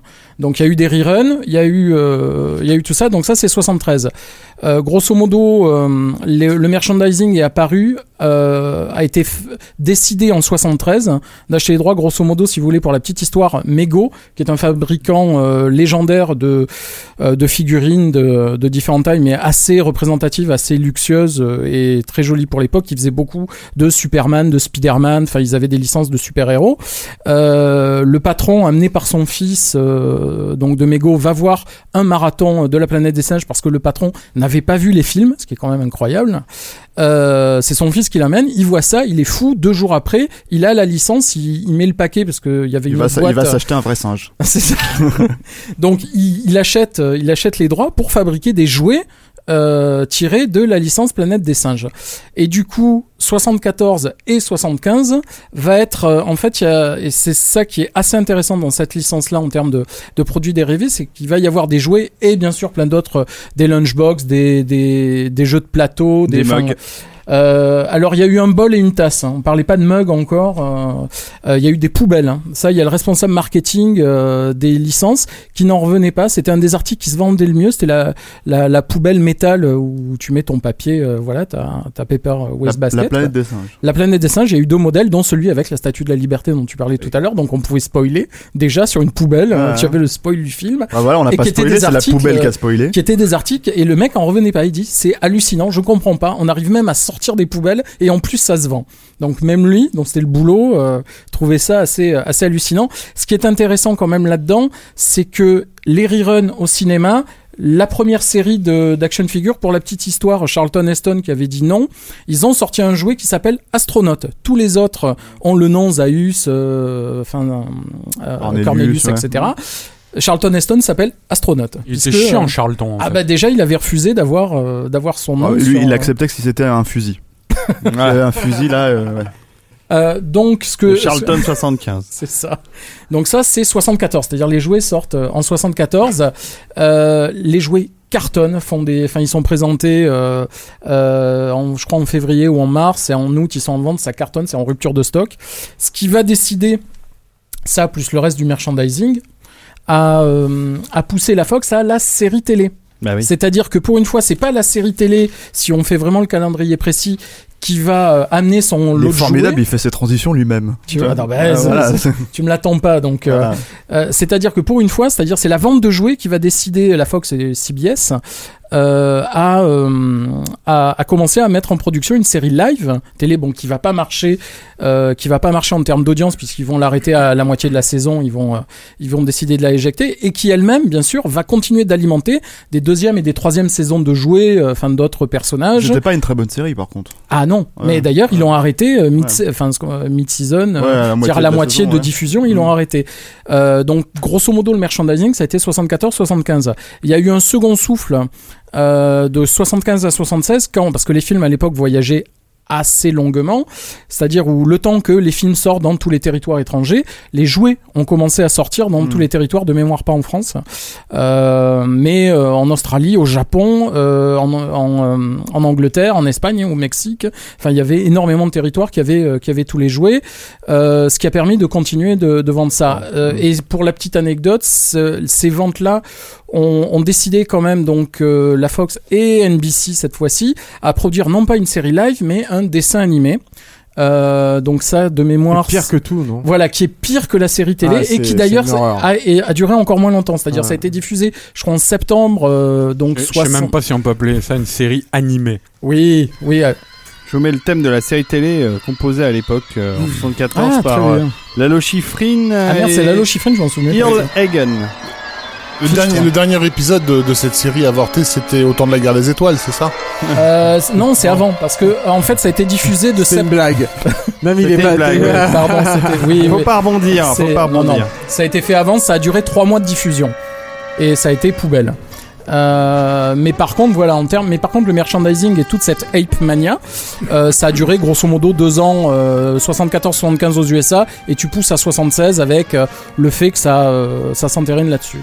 Et, et voilà. Donc, je parlerai après. Il y a un peu de merchandising qui est revenu, qui est revenu. Il y a eu quelques quelques éditeurs au Japon parce que pour la petite anecdote, le Japon, ça cartonnait tellement que les Japonais ont fait une propre série télé live sans payer les droits de la planète des singes. Ouais, Donc, il- la série s'appelle Les guerriers euh, de la bataille. les guerriers, euh, c'est Army of the Apes, c'est ça. C'est Army of the Apes.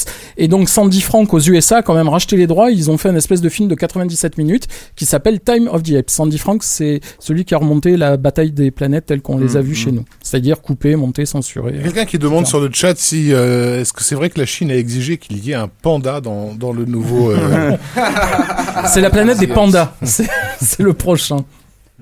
Et ça, tout ça, ça nous mène en fait au, au- bah, au fait Au que projet avorté Ouais, parce que Bah parce oui. qu'Hollywood a oui. essayé de refaire le- la planète des singes dans les années 90. Mais là, là, j'ignorais, excuse-moi, euh, Rafik, avant que tu t'engages, euh, Eric, merci pour toutes ces euh, infos parce que j'ignorais que cette histoire de, de, de, de version pirate euh, japonaise de la planète des singes et surtout que ça a été récupéré et réexploité. euh, Ouais, ensuite, c'est une série indépendante que j'ai vue qui est pas qui se retrouve en, on va dire en pirate euh, sous-titré anglais. Et... Avec les mêmes masques dans Senkukai à peu près. Ouais, Ouais, c'est ça, c'est la qualité sans Kukai. Ouais. Sympa, Ouais, ouais. sympa. Vas-y, Rafik, parle-nous euh, de tous ces planètes des singes que nous ne verrons jamais.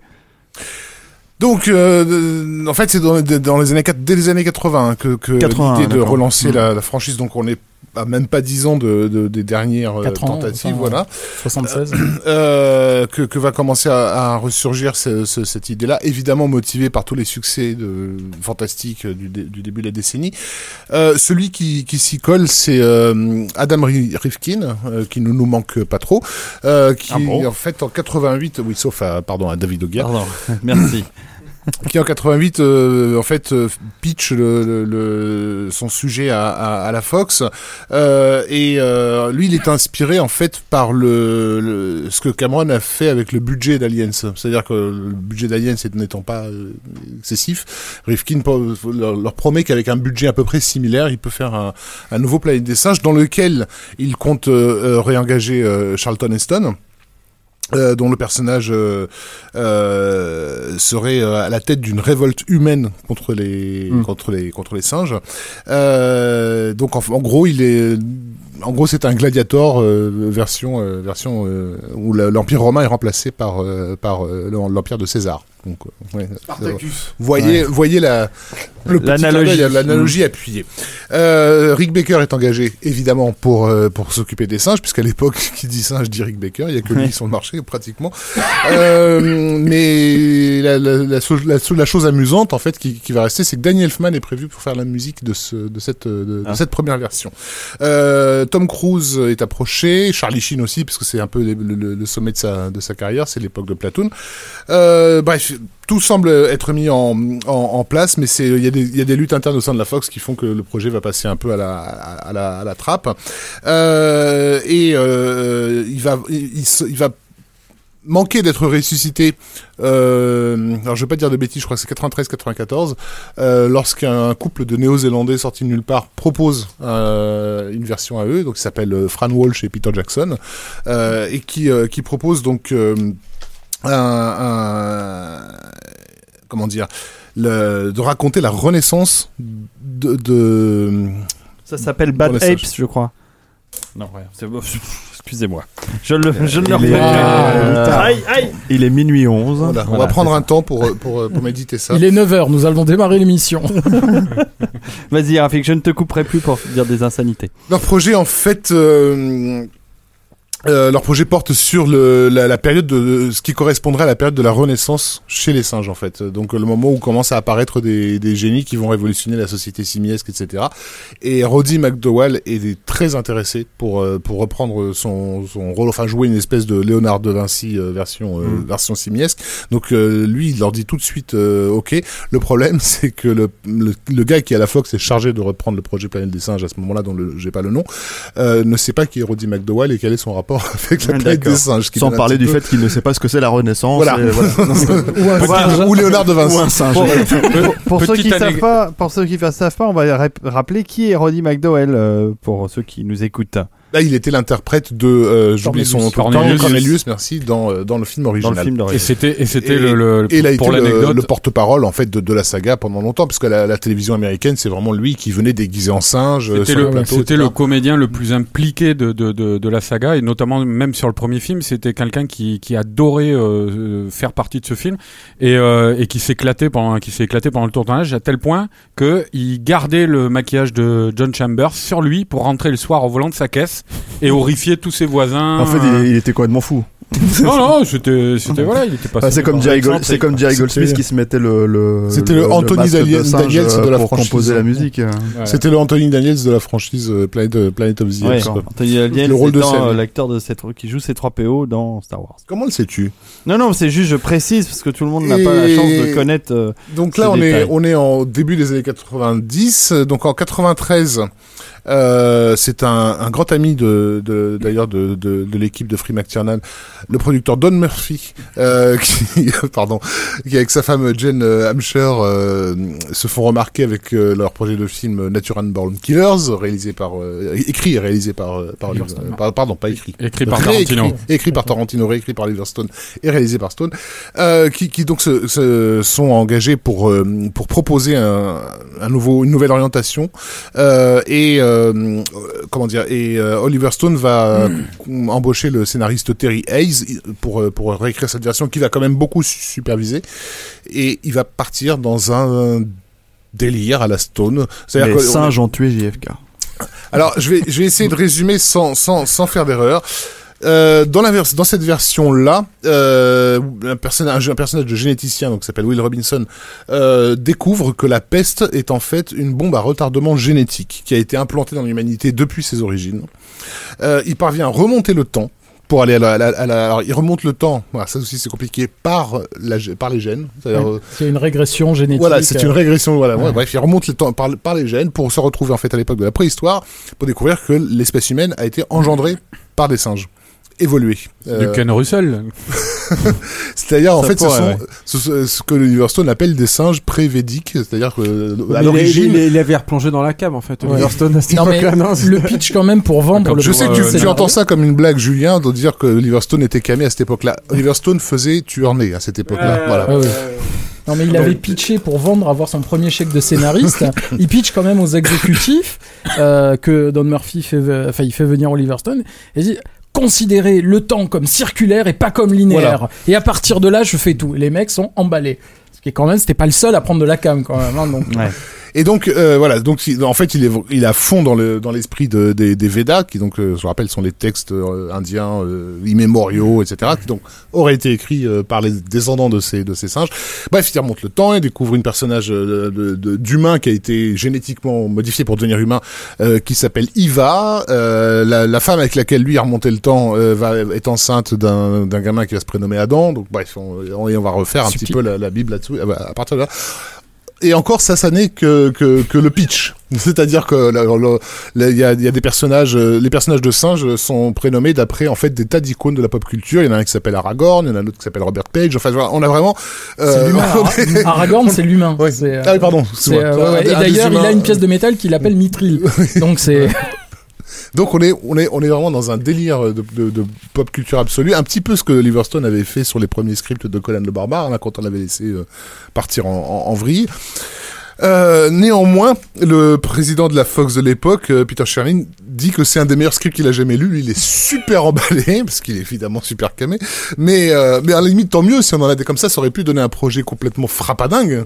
Rick Baker. Et bien sûr toujours conservé parce qu'il y a toujours que lui pour faire des, des singes Hollywood. non mais c'est surtout qu'il faut se mettre à la place du mec où tous les deux ans on lui dit bon on fait la planète des singes. Ah, il ressort Ah, ses vieux super Non, mais heureusement qu'il y a John Landis pour lui filer un peu de biscuit de temps en temps, quand Ouais, même. hein. En mars 94, Arnold Schwarzenegger, qui a lu le script, euh, donne son accord pour jouer le rôle de, de Will euh, Robinson. Euh, mais Oliver Stone est déjà passé à autre chose, donc on engage Philip Noyce pour le, le remplacer au pied levé. Et Philip Noyce, lui, va se friter avec un, exécutif euh, qui s'appelle Dylan Sellers, qui a été donc en charge du projet euh, à la Fox. Et ce Dylan Sellers est complètement à côté de la plaque, c'est-à-dire complètement à côté de la plaque, non seulement du projet de, Stone, mais aussi de la franchise telle qu'elle a été définie jusque-là. Et c'est là où je reviens sur ce que Stéphane nous a dit tout à l'heure, puisque donc Don Murphy, euh, le producteur Don Murphy, dit Terry Hayes nous avait écrit un Terminator, mais ce que lui voulait, c'était les Flintstones. Donc alors, voilà, on revient vraiment, c'est-à-dire que ce producteur-là est obsédé par l'idée de voir des singes qui conduisent des voitures, qui font du ski, qui font des trucs rigolos, et pense tirer le film vers la vers, vers, la, Vers la vers la comédie. Voilà. Et, euh, et c'est ce qui va décider, c'est c'est ce producteur-là en fait qui va petit à petit pousser Philippe Noyce euh, vers, vers la porte. Et donc Philippe Noyce va quitter le projet en- avec fracas pour s'engager sur un projet qui fera vraiment sa carrière, qui est celui euh, du sein. Euh, Oui, mais avec Val Kilmer. Donc il est remplacé au pied levé par Chris Columbus, euh, Ah. voilà notre ami Chris Columbus, qui on l'oublie trop souvent est à l'époque l'auteur euh, du plus gros succès des années 90 quand même, du plus de- d'un- du blockbuster. Maman, euh, j'ai raté l'avion. Voilà. Et on boucle la boucle, hein, réalisateur de, de L'homme bicentenaire. Et, euh, et Fin de l'émission. J'aimerais que tu nous racontes la fin d'ailleurs. Parce que...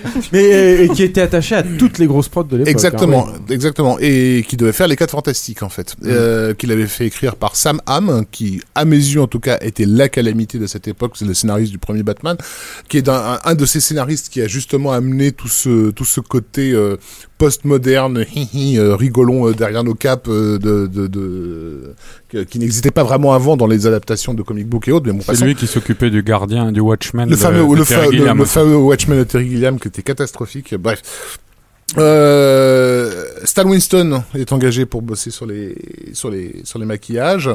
Et euh, et ça ça va ça va pas se faire parce que Ouais, bah, parce va- que en gros c'est un peu un peu pourri.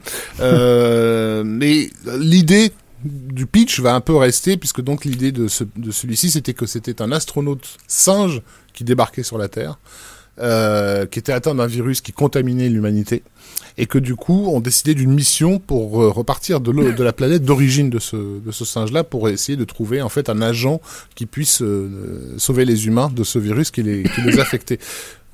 Et juste, euh, juste un petit ajout sur le, le projet de Chris Columbus aussi. euh, les, il y a eu des dessins de pré-prod qui ont été conçus sur le film. Ouais. Tu allais peut-être en parler, Raph? Non, non, vas-y, vas-y. Et, euh, et qui sont exactement ce que va donner le, le Burton. le Burton, tard. oui. mais- Notamment sur le traitement un peu médiéval, tout ça. euh, Les vaisseaux aussi, là, je crois, là, avec ces, euh, ces pics, là.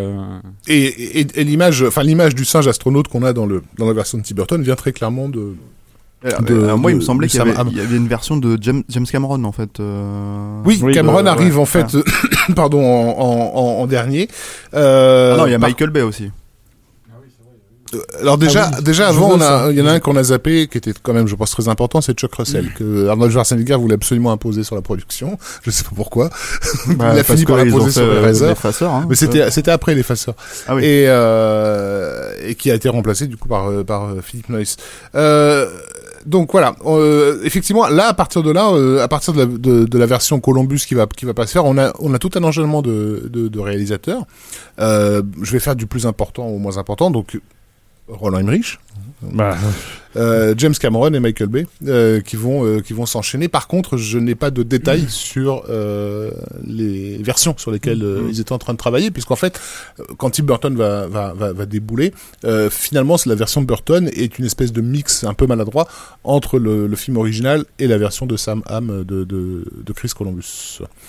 Donc voilà. Bah, finalement, en fait, le film de Burton, il est pas si mal que ça. Maintenant que tu nous as pitché tous ces, tous ces trucs de merde complètement. euh, Faut le Ce dire qui est- vite. hein. Ce qu'il y a d'intéressant en fait, parce qu'il y, a- il y a Zanuck euh, qui, a- qui chapeaute un peu tout ça, parce qu'il était quand même dès l'origine sur, euh, sur- à la Fox quand, quand le, le premier film s'est s'est fait.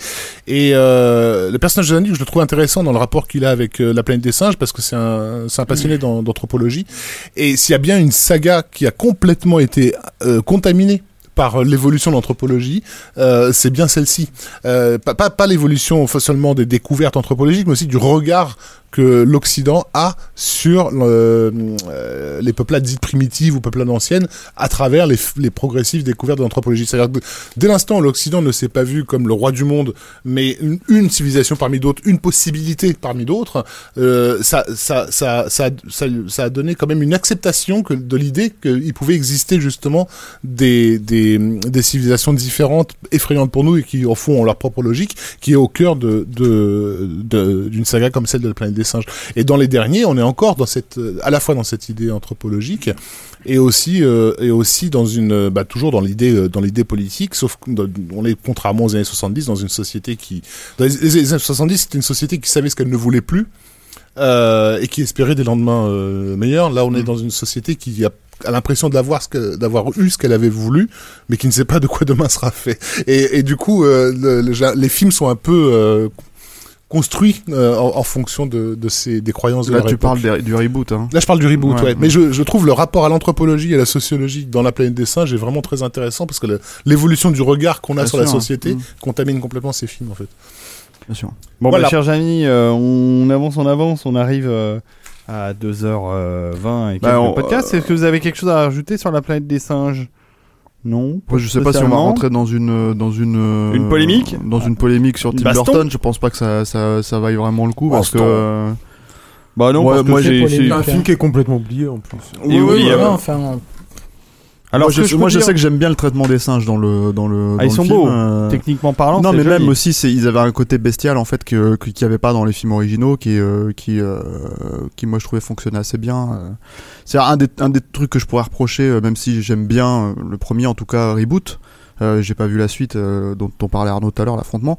C'est que un des, choses des choses que je pourrais reprocher, c'est que moi je trouve qu'il y a un traitement un peu euh, euh, péta en fait sur euh, sur euh, sur euh, sur la planète des singes les origines où on a l'impression qu'en fait le script a été supervisé par les ligues animalières qui disent voilà qui disent ah non les singes ils peuvent pas faire ci ils peuvent pas faire ça ils peuvent pas faire ci ils peuvent pas faire vous pouvez pas attaquer les singes sur ça. Et d'un seul coup en fait il y a une pour moi une décorrélation entre euh, le cycle de changement de, de, de comment dire de, soci- de société en fait où les singes vont prendre le, le, le dessus. C'est pas des singes vraiment qui prennent le dessus c'est la nature qui règle le sort des hommes pour que les singes puissent prendre Mm. leur place. Mais euh, et, et je trouve que c'est un peu euh, c'est un peu décorrélé et, et, et ça nuit euh, d'une certaine manière au, au- à la thématique en fait générale de la, de la franchise.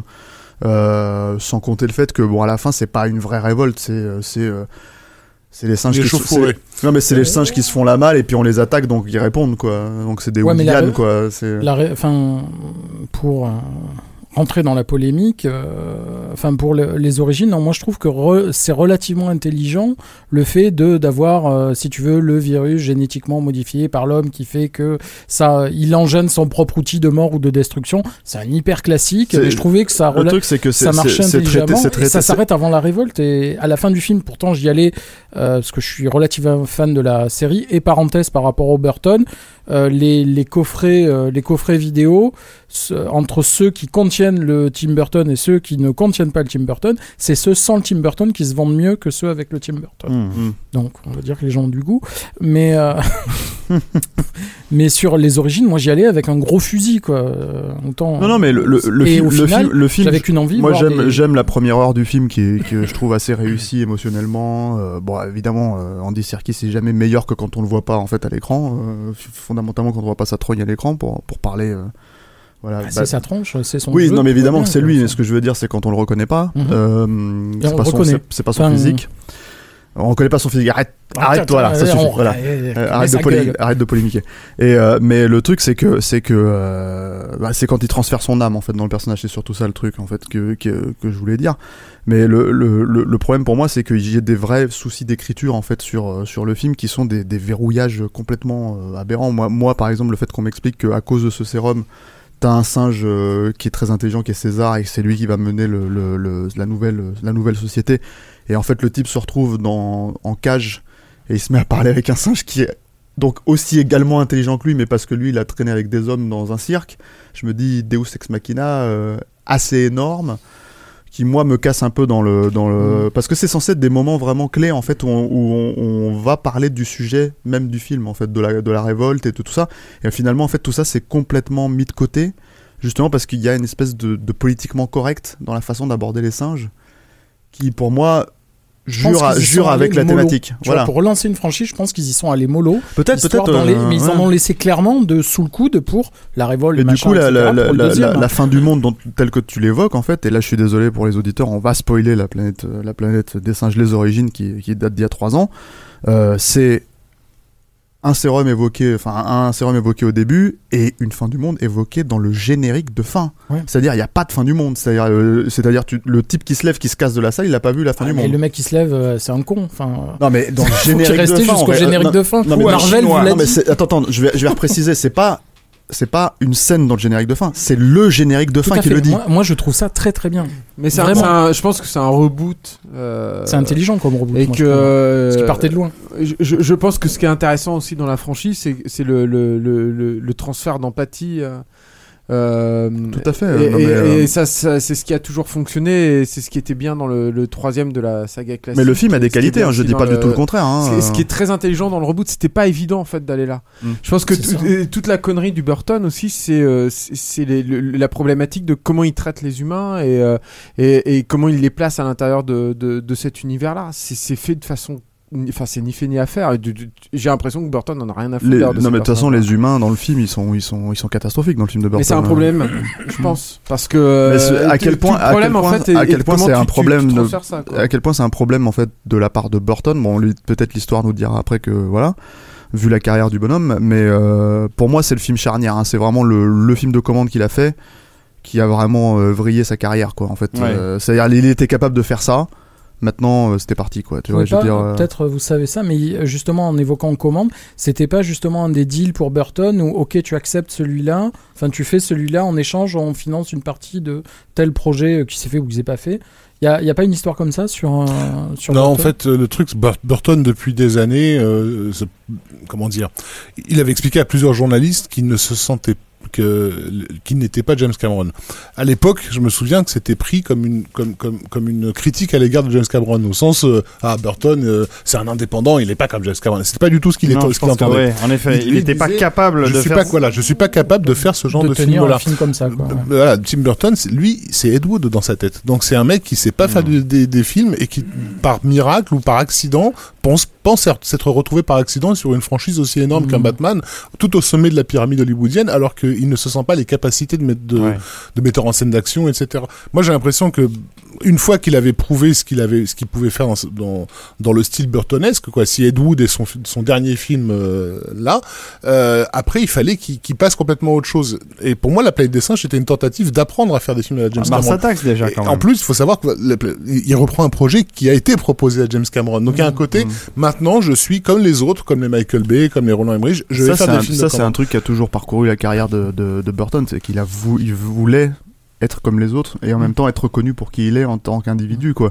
Et maintenant bon, c'est voilà, enfin on va pas Ah, clairement, l'alchimie à- fonctionne pas sur ce film-là, ça c'est sûr. Non, mais le truc c'est que je pense que visuellement, en fait, si tu veux, c'est quand tu prends un film comme Sleepy Hollow qui a été fait juste avant, c'est que de la substance, euh, c'est-à-dire visuelle euh, de. De Il n'y a pas la substance inter- intérieure, c'est-à-dire il n'y a pas le Hmm. jus, mais par contre, à l'écran, tu, c'est, Visuellement, c'est son film c'est- le plus splendide. voilà, c'est un festin, quoi. C'est un festin des yeux. Tu reconnais à chaque à chaque image.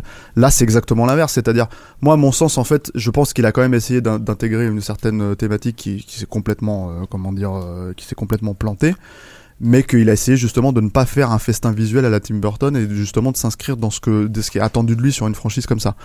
Bon, euh, après, moi, moi encore une fois, là, je, je vais parler en tant qu'amateur de films avec des singes, tu vois, et des hommes déguisés en singes. Ce que j'aime, ce que ce que j'aime dans le film, c'est encore une fois, c'est truc. c'est l'aspect l'aspect bestial en fait des des, des des animaux tout simplement en fait dans le film que que, que jusqu'ici dans la franchise de la planète des singes, je n'avais pas vu quoi. Hmm. Donc, Ouais, euh, clair. Euh, tu- tu- je veux dire, ils le sont beaucoup plus que les singes à la fin de la planète de, la planète des singes des origines. Et puis, mais moi, ça hein, n'en fait c'est, pas un euh, film. Je pense qu'il y a Voilà. eu aussi un, un, un gros problème entre Burton et le studio qu- quand on voit le montage tel tel qu'il est, euh, puisqu'il devait très probablement y avoir une romance entre le personnage Euh, principal et bestial, le, comme et le bestial, là, voilà, inter inter inter euh. Euh, parce que le personnage d'Estella Warren euh, qui a été qui, qui, qui semble complètement rajouté à l'intrigue qui n'a rien à foutre là euh, c'est à dire qu'à chaque fois qu'il se passe quelque chose de vaguement romantique entre le héros et la, la, la personne le personnage interprété par Helena Bonham Carter il y a toujours un plan de coupe sur Estella Warren de- qui a été ra- qui a été rajouté là histoire de rappeler Enfin, qu'elle est là tu et sais que, que c'est elle le love interest Tu sais que c'est quand même Et- le film où ils se sont connus, euh, Burton et Helena Bonham Carter. Quoi. Donc euh, en fait, c'est un résumé de leur, de leur, de leur vie, euh, relation, leur oui, vie, bien de leur sûr. relation. et puis au- et puis aussi de sa pilosité et euh, et, et mais je, mais je pense qu'il y a effectivement un, un si ça fait partie des trucs qui devaient intéresser Tim Burton que cette romance Mm. interspecies et oui, il est, il- oui, je cherche à être un réalisateur de, de studio comme les autres, mais en même temps, je vis je mal euh, l'ingérence. Ouais. euh, et c'est vrai que ces, ces plans de coupe sur Estella Warren, ils sont, ils sont hilarants. Moi, j'ai revu le il- film plusieurs fois. Il y a David qui veut qu'on qu'on boucle la boucle. Et Ouais, en fait, oui, ce qui est assez formidable, ce qui est quand même assez formidable, c'est qu'on a fait en fait euh, cette deuxième partie, on a fait exactement comme la planète des singes, c'est-à-dire on est parti donc de- du film euh, qui sort dans nos salles mercredi pour revenir en arrière et re-revenir sur le sur le reste de la franchise et donc euh, arriver au reboot. euh. Il s'en fout, regarde, Voilà. il s'en fout, il en a rien à foutre. non mais tout, moi je je trouve que c'est je trouve que c'est une superbe euh, un super traitement du sujet euh, tu est veux, circulaire. euh, voilà dans le temps euh, dans le temps euh, la Je voulais- faction la, la faction tempo- la fonction temporelle de, de la franchise quoi. Je voulais juste Tu devrais rajouter- admirer ça. J'admire, j'admire. Je vais juste rajouter un petit mot euh, sur la disponibilité de tous ces films euh, à l'achat. Oh et- bah DVD, Blu-ray. Exactement, il y a des euh, coffrets. Alors comme tu disais, il y a euh, des par- coffrets par intégrales. Pirate Bay. Ouais, il vient de ressortir, vient de ressortir euh, Avec en les- France. Méga les upload, ah non, merde. de la licence sauf le dernier, donc évidemment Ouais. qui vient de sortir au cinéma, euh, qui est à sur, euh, je peux je peux les citer. hein, on a Alors- euh, Amazon à 45 euros et les 5 films d'origine de la licence Qui vient de ressortir avec une jolie pochette en Blu-ray à Voilà, moins cher. Donc euh, il faut ouais, prendre ça et prendre la cher, première exactement. édition du Origine. On laisse passer le Burton euh, ou la première édition limitée à des documents et des suppléments en Donc, plus. L'intégrale des 5 films d'origine est à moins de 40 euros Ah oui, oui. Euh, en Et Blu-ray. une très jolie pochette. et avec une très belle pochette. Donc plutôt les Blu-ray parce que les films sont, sont de qualité d'image euh, remarquable. Et quant au bouquin de Pierre Boulle, vous le trouvez en poche euh, chez Pocket. Alors très amusant puisqu'on en parlait tout à l'heure. Euh, ils ont mis la Statue de la Liberté euh, dans le sable. Donc euh, le bouquin, l'histoire est spoilée avant même qu'on commence le bouquin Et- grâce à la couve. puisque c'est pas Et dans en le plus, bouquin. c'est même pas dans le bouquin. Et en plus c'est pas dans le bouquin. Et tu nous, et tu nous fais chier avec les spoilers. Alors, Bon, eh bien, euh, très bien. Merci beaucoup, messieurs, pour cet On peut terminer en disant qu'on reviendra sur euh, le film la semaine prochaine sur le site, notamment avec une interview d'Andy Serkis. Voilà. Super. Yes, ça c'est bien. Merci, euh, monsieur Par Bordas. Julien de cette Dupuis ou par Arnaud Bordas? Euh, Alors, Arnaud maintenant- Bordas, je crois. Par Arnaud Bordas, exactement. Ernest Bordeaux. Alors euh, maintenant, bah, on va passer au traditionnel, puisqu'ils sont devenus traditionnels. Coup de cœur, top chrono euh, à une minute chacun. Et euh, pour euh, changer euh, de sens, hein, on va faire ça dans le sens euh, euh, des aiguilles du monde, mais en partant de euh, Rafik cette fois-là. Donc euh, tu seras Comme la dernière fois donc. C'est comme la dernière fois? Ah oui, bah, j'avais Il n'y a pas de souci. Bon bah c'est pas grave. Euh, en tout cas, euh, c'est parti euh, pour une minute de coup de cœur euh, avec euh, Rafik Djoumi. Attention, tu es prêt? 4, 3, 2,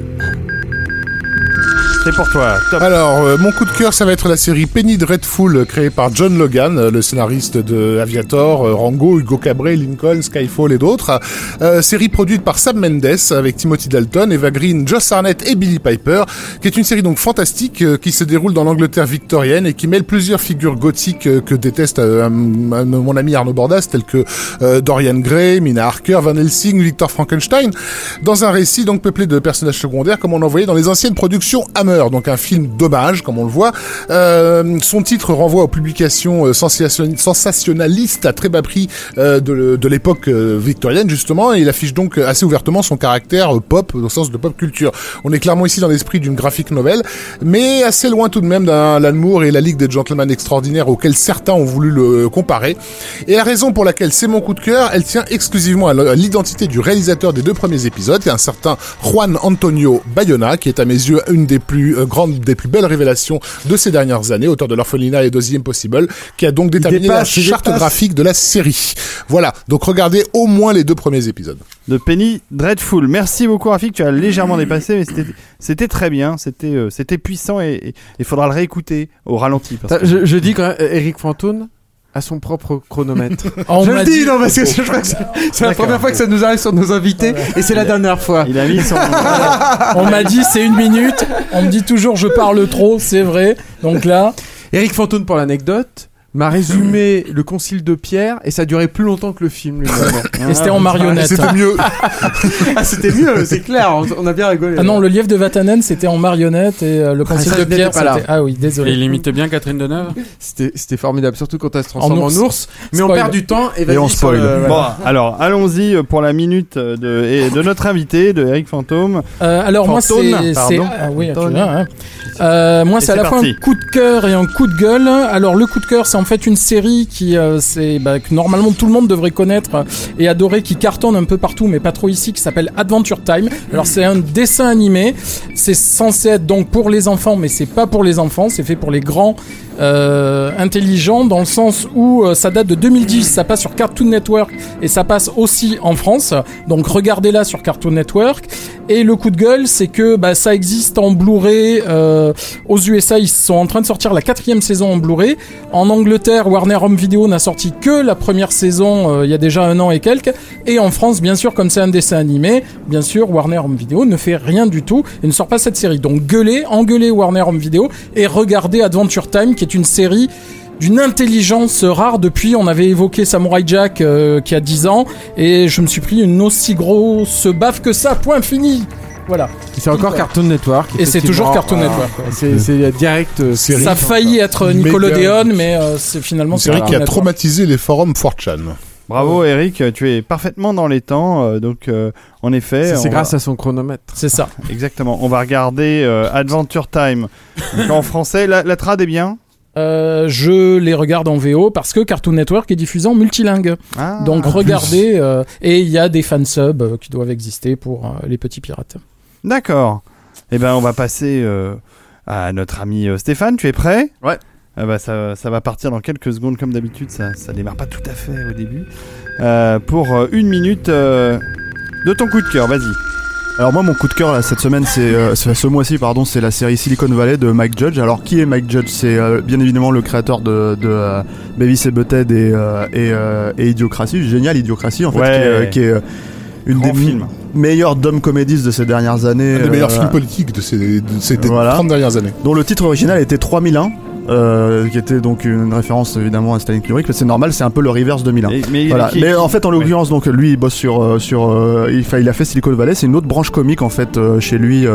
qui est plus euh, en fait euh, la satire sociale d'une communauté Euh, un peu comme dans Office Space il travaille il- en fait il bossait sur les sur les communautés qui travaillaient en entreprise là c'est la communauté en fait de la Silicon Valley en fait c'est c'est le fameux Zelda Silicon Valley, c'est le fameux Eldorado informatique en fait, euh, où d'où viennent les Steve Jobs, les Bill Gates, tout ça. Et en fait, c'est une satire de cette euh, de cette euh, communauté-là, et je me suis fait complètement baiser parce que j'avais envie de Non mais parler vas-y, de- tu as encore quelques secondes euh, parce que c'est vrai qu'on t'a on t'a coupé. euh, Mais oui, mais c'est c'est de ta faute, c'est de ma faute. Et en fait, c'est une série qui tire. ah, Ce qui est très intéressant, c'est que c'est une série qui tire en fait à boulet rouge sur l'évangélisme en fait de, de, de ces nouveaux prophètes milliardaires qui, enfin, de ce nouveau milliardaires qui sont passés pour des prophètes euh, de, de l'ère mm, digitale, quoi. Et euh, mais qui tire aussi euh, un petit peu en fait euh, plus gentiment en fait sur les gros geeks en fait qui sont incapables de communiquer entre eux et qui euh, qui ne peuvent fonctionner qu'à travers leur code euh, leur code informatique. Et euh, enfin voilà, c'est c'est c'est c'est court, hein, c'est une série de 8 épisodes, Mm. c'est une demi-heure à chaque fois, c'est très drôle. On peut très- l'avoir où C'est ça. euh, À mon avis, on peut l'avoir euh, sur euh, ce grand réseau formidable qui s'appelle Internet. On va, on va mais- simplifier, on va arrêter le piratage. C'est une série HBO, mais qu'on a pu voir sur OCS. hein. Ah en oui, France, voilà. Alors OCS, c'est la canne, c'est la chaîne de Orange. Ouais, euh, c'est les chaînes de cinéma de Orange et surtout ils font, ils ont l'intelligence de faire du OCS plus 1, c'est-à-dire un jour après la diffusion sur HBO, on les a en sous-titres. Mm. Donc arrêtez de pirater, vous l'aurez en HD avec des me fait sous-titres. engueuler là. Et euh, pour Non, en euh, plus, ils ont on une vraie, ce qu'on veut chez nous, vraie. Bonne politique avec tout à fait HBO, et, la, OCS. et la politique éditoriale en plus ils ont Euh, toutes les non, séries. non, sont ils Ils sont sont pas les seuls. hein, euh, hein, faut- TF1 faut VOD fait des efforts là-dessus aussi. Je le sais parce que je, je, enfin, je- Ah, bref, en tout cas, c'est vivement conseillé. Oui. Non, non, c'était c'est effectivement une, une bonne série et, et, et aussi très bien renseignée. Euh, Oui. Puisque en- basiquement, la moitié des trucs euh, sont, sont des choses qui Des sont vraies références, ouais, ouais. Alors, je pense Ah que ouais. si Idiocratie a pas pu s'appeler 3001, c'est simplement parce que c'est le nom du troisième tome des, du bouquin d'Arthur C. Clarke. Ah oui. Il y a des ça droits. devait ouais. être un petit peu conflictuel. Bon, bah, on va passer 5000. à. voilà, 5001, ça aurait été bien. Euh, on va passer à Arnaud Bordas hein, et euh, son Ouais. coup de cœur. euh, tu es prêt tu es, tu es dans les starting blocks, évidemment. Et bah, vas-y, Arnaud, démarre quand tu veux. Donc moi mon coup de cœur c'est pour un film qu'on qu'on a raté tous, euh, dont on a raté la sortie euh, sur Capture, euh, qui est une comédie française qui s'appelle À toute épreuve d'Antoine Blossier. On l'a raté alors que pourtant on avait, euh, je crois à peu près tous bien aimé son premier film, La Traque, qui n'avait strictement rien à voir. Hein, c'est un film de genre. Euh, là c'est une comédie, un teen movie euh, sur l'histoire d'un étudiant, enfin d'un lycéen plutôt, qui va faire le casse du bac pour voler les sujets du bac et pouvoir euh, réussir à passer son épreuve avec succès. Euh, on a tenté de nous le vendre et c'est bien dommage à travers les bandes c'est peut-être ça aussi l'origine du malentendu, comme une, une nouvelle version des Soudoués ou les profs, là, ressorti, sorti récemment, alors que ça n'a rien à voir, c'est un vrai teen movie avec un beau personnage, de l'émotion, du rire aussi, euh, des, des fois un, un petit peu trash, Euh, mais c'est un film très bien écrit. Euh, très bien réalisé, c'est c'est une des plus belles comédies visuellement que j'ai pu voir ces dernières années en France. Euh, donc voilà, c'est le film est sorti depuis deux semaines. Il n'y a pas assez de spectateurs encore dans les salles. Allez le voir. On va Ça aller. vaut largement mieux le coup que ces bandes annonces pourries qui nous ont euh, euh, mis euh, dans les salles et sur Internet. Voilà. Quoi, tu veux dire, euh, c'est mieux que les Gardiens de la Galaxie? Oui. oui, oui. Oui, parce qu'on a Ah, vu les, pas ga- du tout le même on genre a de vu les gardiens de la galaxie J'ai- et vu les apparemment c'est euh, mieux. Ouais. Voilà. Non, mais en, même temps, dépêchez- en même temps, faire mieux que les gardiens de la galaxie, tu vois, je veux dire. euh, Alors à Pas- toute épreuve, moi ça me fait penser au, au film euh, de, oui, euh, de Chewing Fat, enfin avec Ouais, ouais. Fat, le- euh, qui est sorti sous ce nom-là. John Woo, ouais. Ouais, John Woo, voilà, je cherchais, ouais. excuse-moi, euh, qui est sorti sous ce nom-là. Donc euh, c'est. enfin, Non, non, mais Antoine, c'est c'est un bon, c'est un gentil. La première bande-annonce, effectivement, était catastrophique. J'en ai vu une, alors je sais pas comment elle était diffusée, qui m'a fait changer d'avis. Et j'ai pas eu le temps d'aller voir le film euh, pour euh, X raisons. Il a, Et fou. il a, il a, c'est lui-même qui a pris l'initiative après une petite confrontation euh, ça m'étonne pas. de mais- monter une bande-annonce. Eh ben, ça doit être celle que j'ai vue parce qu'il y en a une qui est vraiment bien, où ça m'a fait vraiment changer d'avis sur, euh, Ouais, sur mais- le film. Qui mais, est un mec mais même cette intéressant. bande, même cette bande annonce là, moi je trouve qu'elle rend pas justice au film parce que s'il y a le côté trash qu'il y a davantage, euh, ils avaient fait une sorte de red band trailer, ils avaient dit, le, le côté émotionnel n'y est pas du tout non plus quoi. Non, mais et ça, euh, c'est- et ça un des vrais trucs qui m'a accueilli dans le film. D'accord. Non, Voilà. mais très bien. Ouais. Donc dépêchez-vous parce qu'il y a déjà plein de salles qui l'ont euh, qui l'ont retiré. ouais. Bon, bah, on va passer Il y au. a un réalisateur à suivre Antoine. Oui, je oui, pense, oui, qui va- va est un de- bon gars. Ouais. On va passer au coup de cœur, euh, au dernier coup de cœur, euh, celui de Julien Dupuis. Julien, tu es prêt? Oui. Et ben c'est parti pour toi, euh, une minute. euh, Alors figurez-vous que moi j'ai pas fait ma news cette fois sur le Toku et le, le KUGK mais je me rattrape avec mon coup de cœur parce que je vais vous parler d'une sortie chez Backfilm qui est un tout petit éditeur euh, des, des hommes d'une autre planète qui est un, un, une, une- un nanar euh, comme on en voit trop trop peu euh, qui est un, un film absolument improbable qui est une euh, adapta- adaptation taïwanaise d'un film thaïlandais qui lui-même était une adaptation d'un tokusatsu euh, japonais produit par Tsuburaya, donc la, la maison mère de Ultraman, pour ceux qui connaissent un tout petit peu. Donc c'est dire que il y a déjà à la base une certaine dose de de de, de, de dégénérescence. Et c'est c'est c'est un film absolument euh, hilarant et en même temps totalement charmant, plein de de, monstres en, costume, de maquettes, etc. Et en plus il y a un vrai souci, euh, un vrai travail éditorial. Malheureusement l'interface du DVD est assez moche et euh, pas très pas très pro, c'est dommage, mais à côté de ça, il y a pas mal de bonus, il y a un vrai effort de, de travail là-dessus, le packaging est très joli. Et voilà, et c'est très drôle, et c'est hilarant, et c'est- une vraie euh, pièce à avoir dans sa DVD tech pour tout cinéphile qui se respecte. Ça s'appelle Les hommes d'une autre planète. Ouh. Et c'est disponible uniquement sur le site de Backfilm et dans, euh, pour les Parisiens dans Chez un magasin hein. qui s'appelle euh, Metaluna. Ah Il y en a oui. pas chez Gibert Je crois Ah, pas qu'il y en ait chez Gibert. Voilà. En tout Luna. cas, oui, je, je plus un. euh, c'est, j'ai vu le film en salle. Merci la Cinémathèque française. C'est une des rares fois où je me suis autant décollé la mâchoire de rire avec cette Devil ça Story. ouais, ça Là, et surtout hein. que là, le travail a été incroyable parce que le donc déjà le film existe et on est le seul pays au monde à avoir quand même une copie de de ce film-là. Et il y a l'AVF d'époque qui est incroyablement stupide parce que elle est américanisée Hmm. pour euh, un film qui est, euh, on va dire, asiatique, pour pas rentrer Ça dans les envie. détails. Non, non, c'est incroyable. Et un vrai, euh, enfin, ils ont fait un vrai effort de qualité sur euh, sur le DVD. Il y a des lobby cards, il y a plein de trucs. euh, donc soutenez Backfilm et soutenez ça. Vraiment, vous voyez-le avec des Ouais, potes, c'est drôle. quoi. Avec des bonus conçus par l'équipe de Tokuscope. Ouais, ouais, c'est très bien. qui- Fabien qui- Moreau, qui- très très bien. ouais, qui travaille Ouais. bien. Ça donne envie. Fais, voir. Vraiment. Ouais, ça donne envie, vraiment. Bon, bah, Merci, c'est je, te- chouette, je te le ça. rendrai. Hein. Je me retourne à nouveau vers Rafik. Oui, c'est Non, non, non, juste en, juste en DVD. Et euh, on va mal. conclure euh, ce podcast euh, qui dure hein, ce soir, qui dure, qui dure, euh, avec euh, la séquence musique de film. Eh bien oui, allons-y. Allons-y, on y va? On y va. Allez, c'est pas, c'est parti. Donc pour rester dans le sujet de ce soir, euh, je... En fait, ce qui s'est passé, c'est que dans le premier épisode du podcast, on avait parlé de la musique de Godzilla, à l'époque où sortait le nouveau film, avec euh, Alexandre Desplat qui faisait son, son propre Godzilla. Alexandre Desplat, Oui, oui, compositeur, donc. Euh, Quelqu'un sur Internet m'a- dit que le score d'Alexandre Desplat lui faisait penser à quelque chose. On a, on a recherché ensemble de quels pouvaient être ces accords et on est tombé d'accord sur le fait que il s'agissait de La planète des singes de Danny Danny Elfman, Elfman. donc pour la version de Tim Burton. Oui. Donc là, ce qu'on est en train d'écouter, pour ceux qui ont en mémoire le score de Desplat, vous allez peut-être reconnaître certaines rythmiques, certains accords.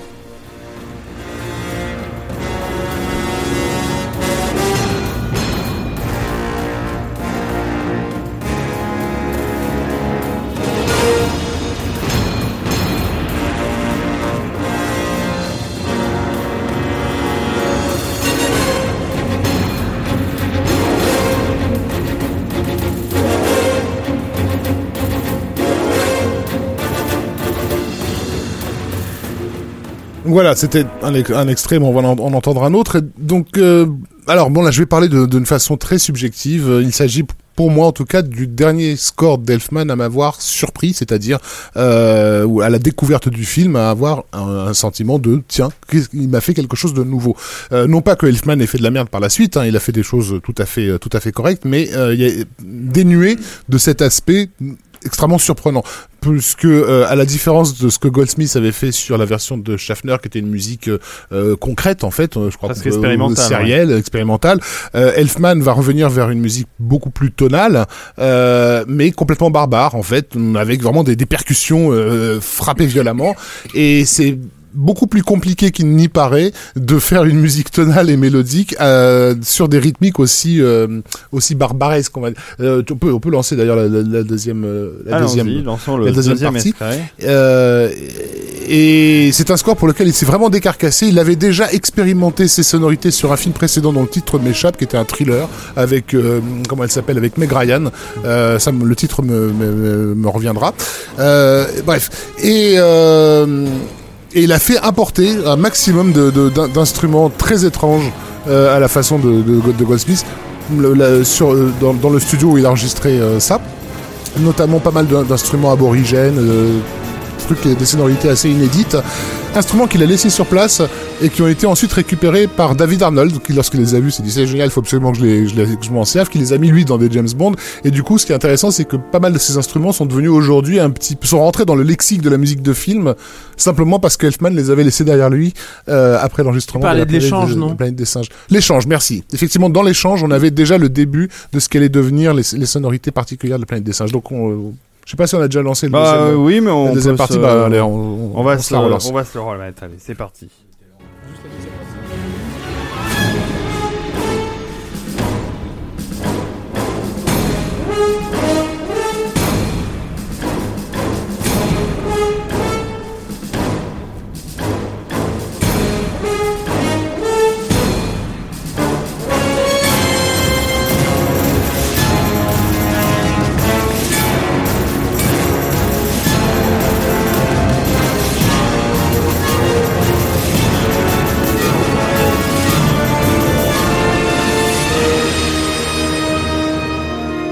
Alors, il y a quelqu'un sur le chat qui me fait remarquer que Sylvestri l'a fait pour Predator et pour Predator 2. Cette Alors, idée de faire une musique euh, barbare, euh, un peu martelée, etc. Je suis pas tout à fait d'accord. La musique de Predator est d'une certaine façon un peu fine. Là où vraiment sur le score de Elfman, on est dans, dans, dans quelque chose de très chaotique, mais en même temps euh, qui reste toujours rythmique On et, a quand tonal. même, euh, oui, et puis on a, euh, on a, on reconnaît quand même les, les sonorités euh, de Elfman. Ah, Elles tout à fait, bien Elles sûr. sont là. hein. Elles sont bien là. Merci beaucoup, euh, Rafik. Bah, et voilà. euh, Qu'est-ce qui se passe? On arrive au bout, hein, quand même. Ah, ça fait quand même 2h50. Hein. Ouais, c'est pas mal. C'est notre plus long podcast, je crois. Oui, C'est ma faute. oui, oui, oui, oui. C'est notre plus long podcast. Parti. Ouais, mais, parle trop. Ouais, mais, mais quel Ah bah, c'est bonheur. vos histoires de chinois là. Ah. Quel bonheur de vous retrouver. euh, et donc, euh, à propos de vous retrouver, euh, on vous retrouve quand maintenant? Euh, le mois prochain probablement. Fin août Fin août, début septembre. Début si- septembre, je pense plutôt. Oui. Ouais, ou fin août peut-être. Ouais. On va pas dire ce Oh, que c'est, ouais. on est vraiment. C'est D'accord. précis. Voilà. Ouais, ça sera quoi le sujet? Ah bah surprise. Ah, ah, ah, on peut pas savoir. Bon, alors je le rappelle, je le redis, euh, mais allez euh, vous abonner sur iTunes, euh, votez 5 étoiles pour ce podcast magnifique, euh, pour qu'on puisse continuer à être motivé. On attend vos commentaires, et c'est vrai qu'il y en a quelques-uns sur iTunes, ça, ça fait plaisir, allez les voir, euh, allez les lire, ils sont plutôt sympathiques et élogieux. Bon mais c'est c'est cinq commentaires de nos mamans respectives. Voilà, c'est hein. ça. C'est- oui. Exactement. Et Demain euh, on aura celui de la. de celui d'Eric, euh, Eric Fantone. Que euh, nous remercions d'être venu ce soir et d'être resté aussi tard euh, derrière nos micros. Ouais, mais je pense que ça mérite des applaudissements. Ça mérite des applaudissements. Merci Eric. Merci à vous. Et, euh, et merci pour vos deux dossiers euh, qui étaient euh, très complets et très détaillés. Et voilà, j'ai appris plein de choses ce soir grâce à vous.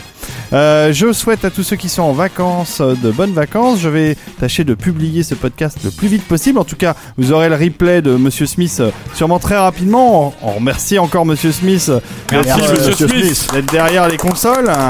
Euh, allez voir les émissions de Prodbox TV sur Dailymotion. hein. Il n'y a pas que euh, Capture Mag, il y a d'autres choses intéressantes.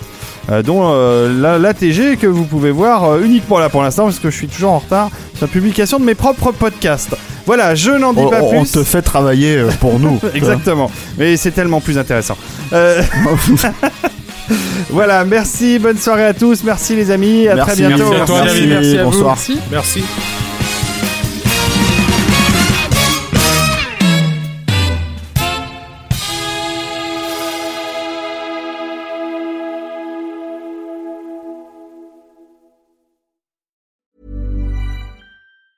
Ever catch yourself eating the same flavorless dinner three days in a row? Dreaming of something better? Well, HelloFresh is your guilt-free dream come true, baby. It's me, Kiki Palmer. Let's wake up those taste buds with hot, juicy pecan-crusted chicken or garlic butter shrimp scampi. Mm. Hello Fresh. Stop dreaming of all the delicious possibilities and dig in at HelloFresh.com. Let's get this dinner party started.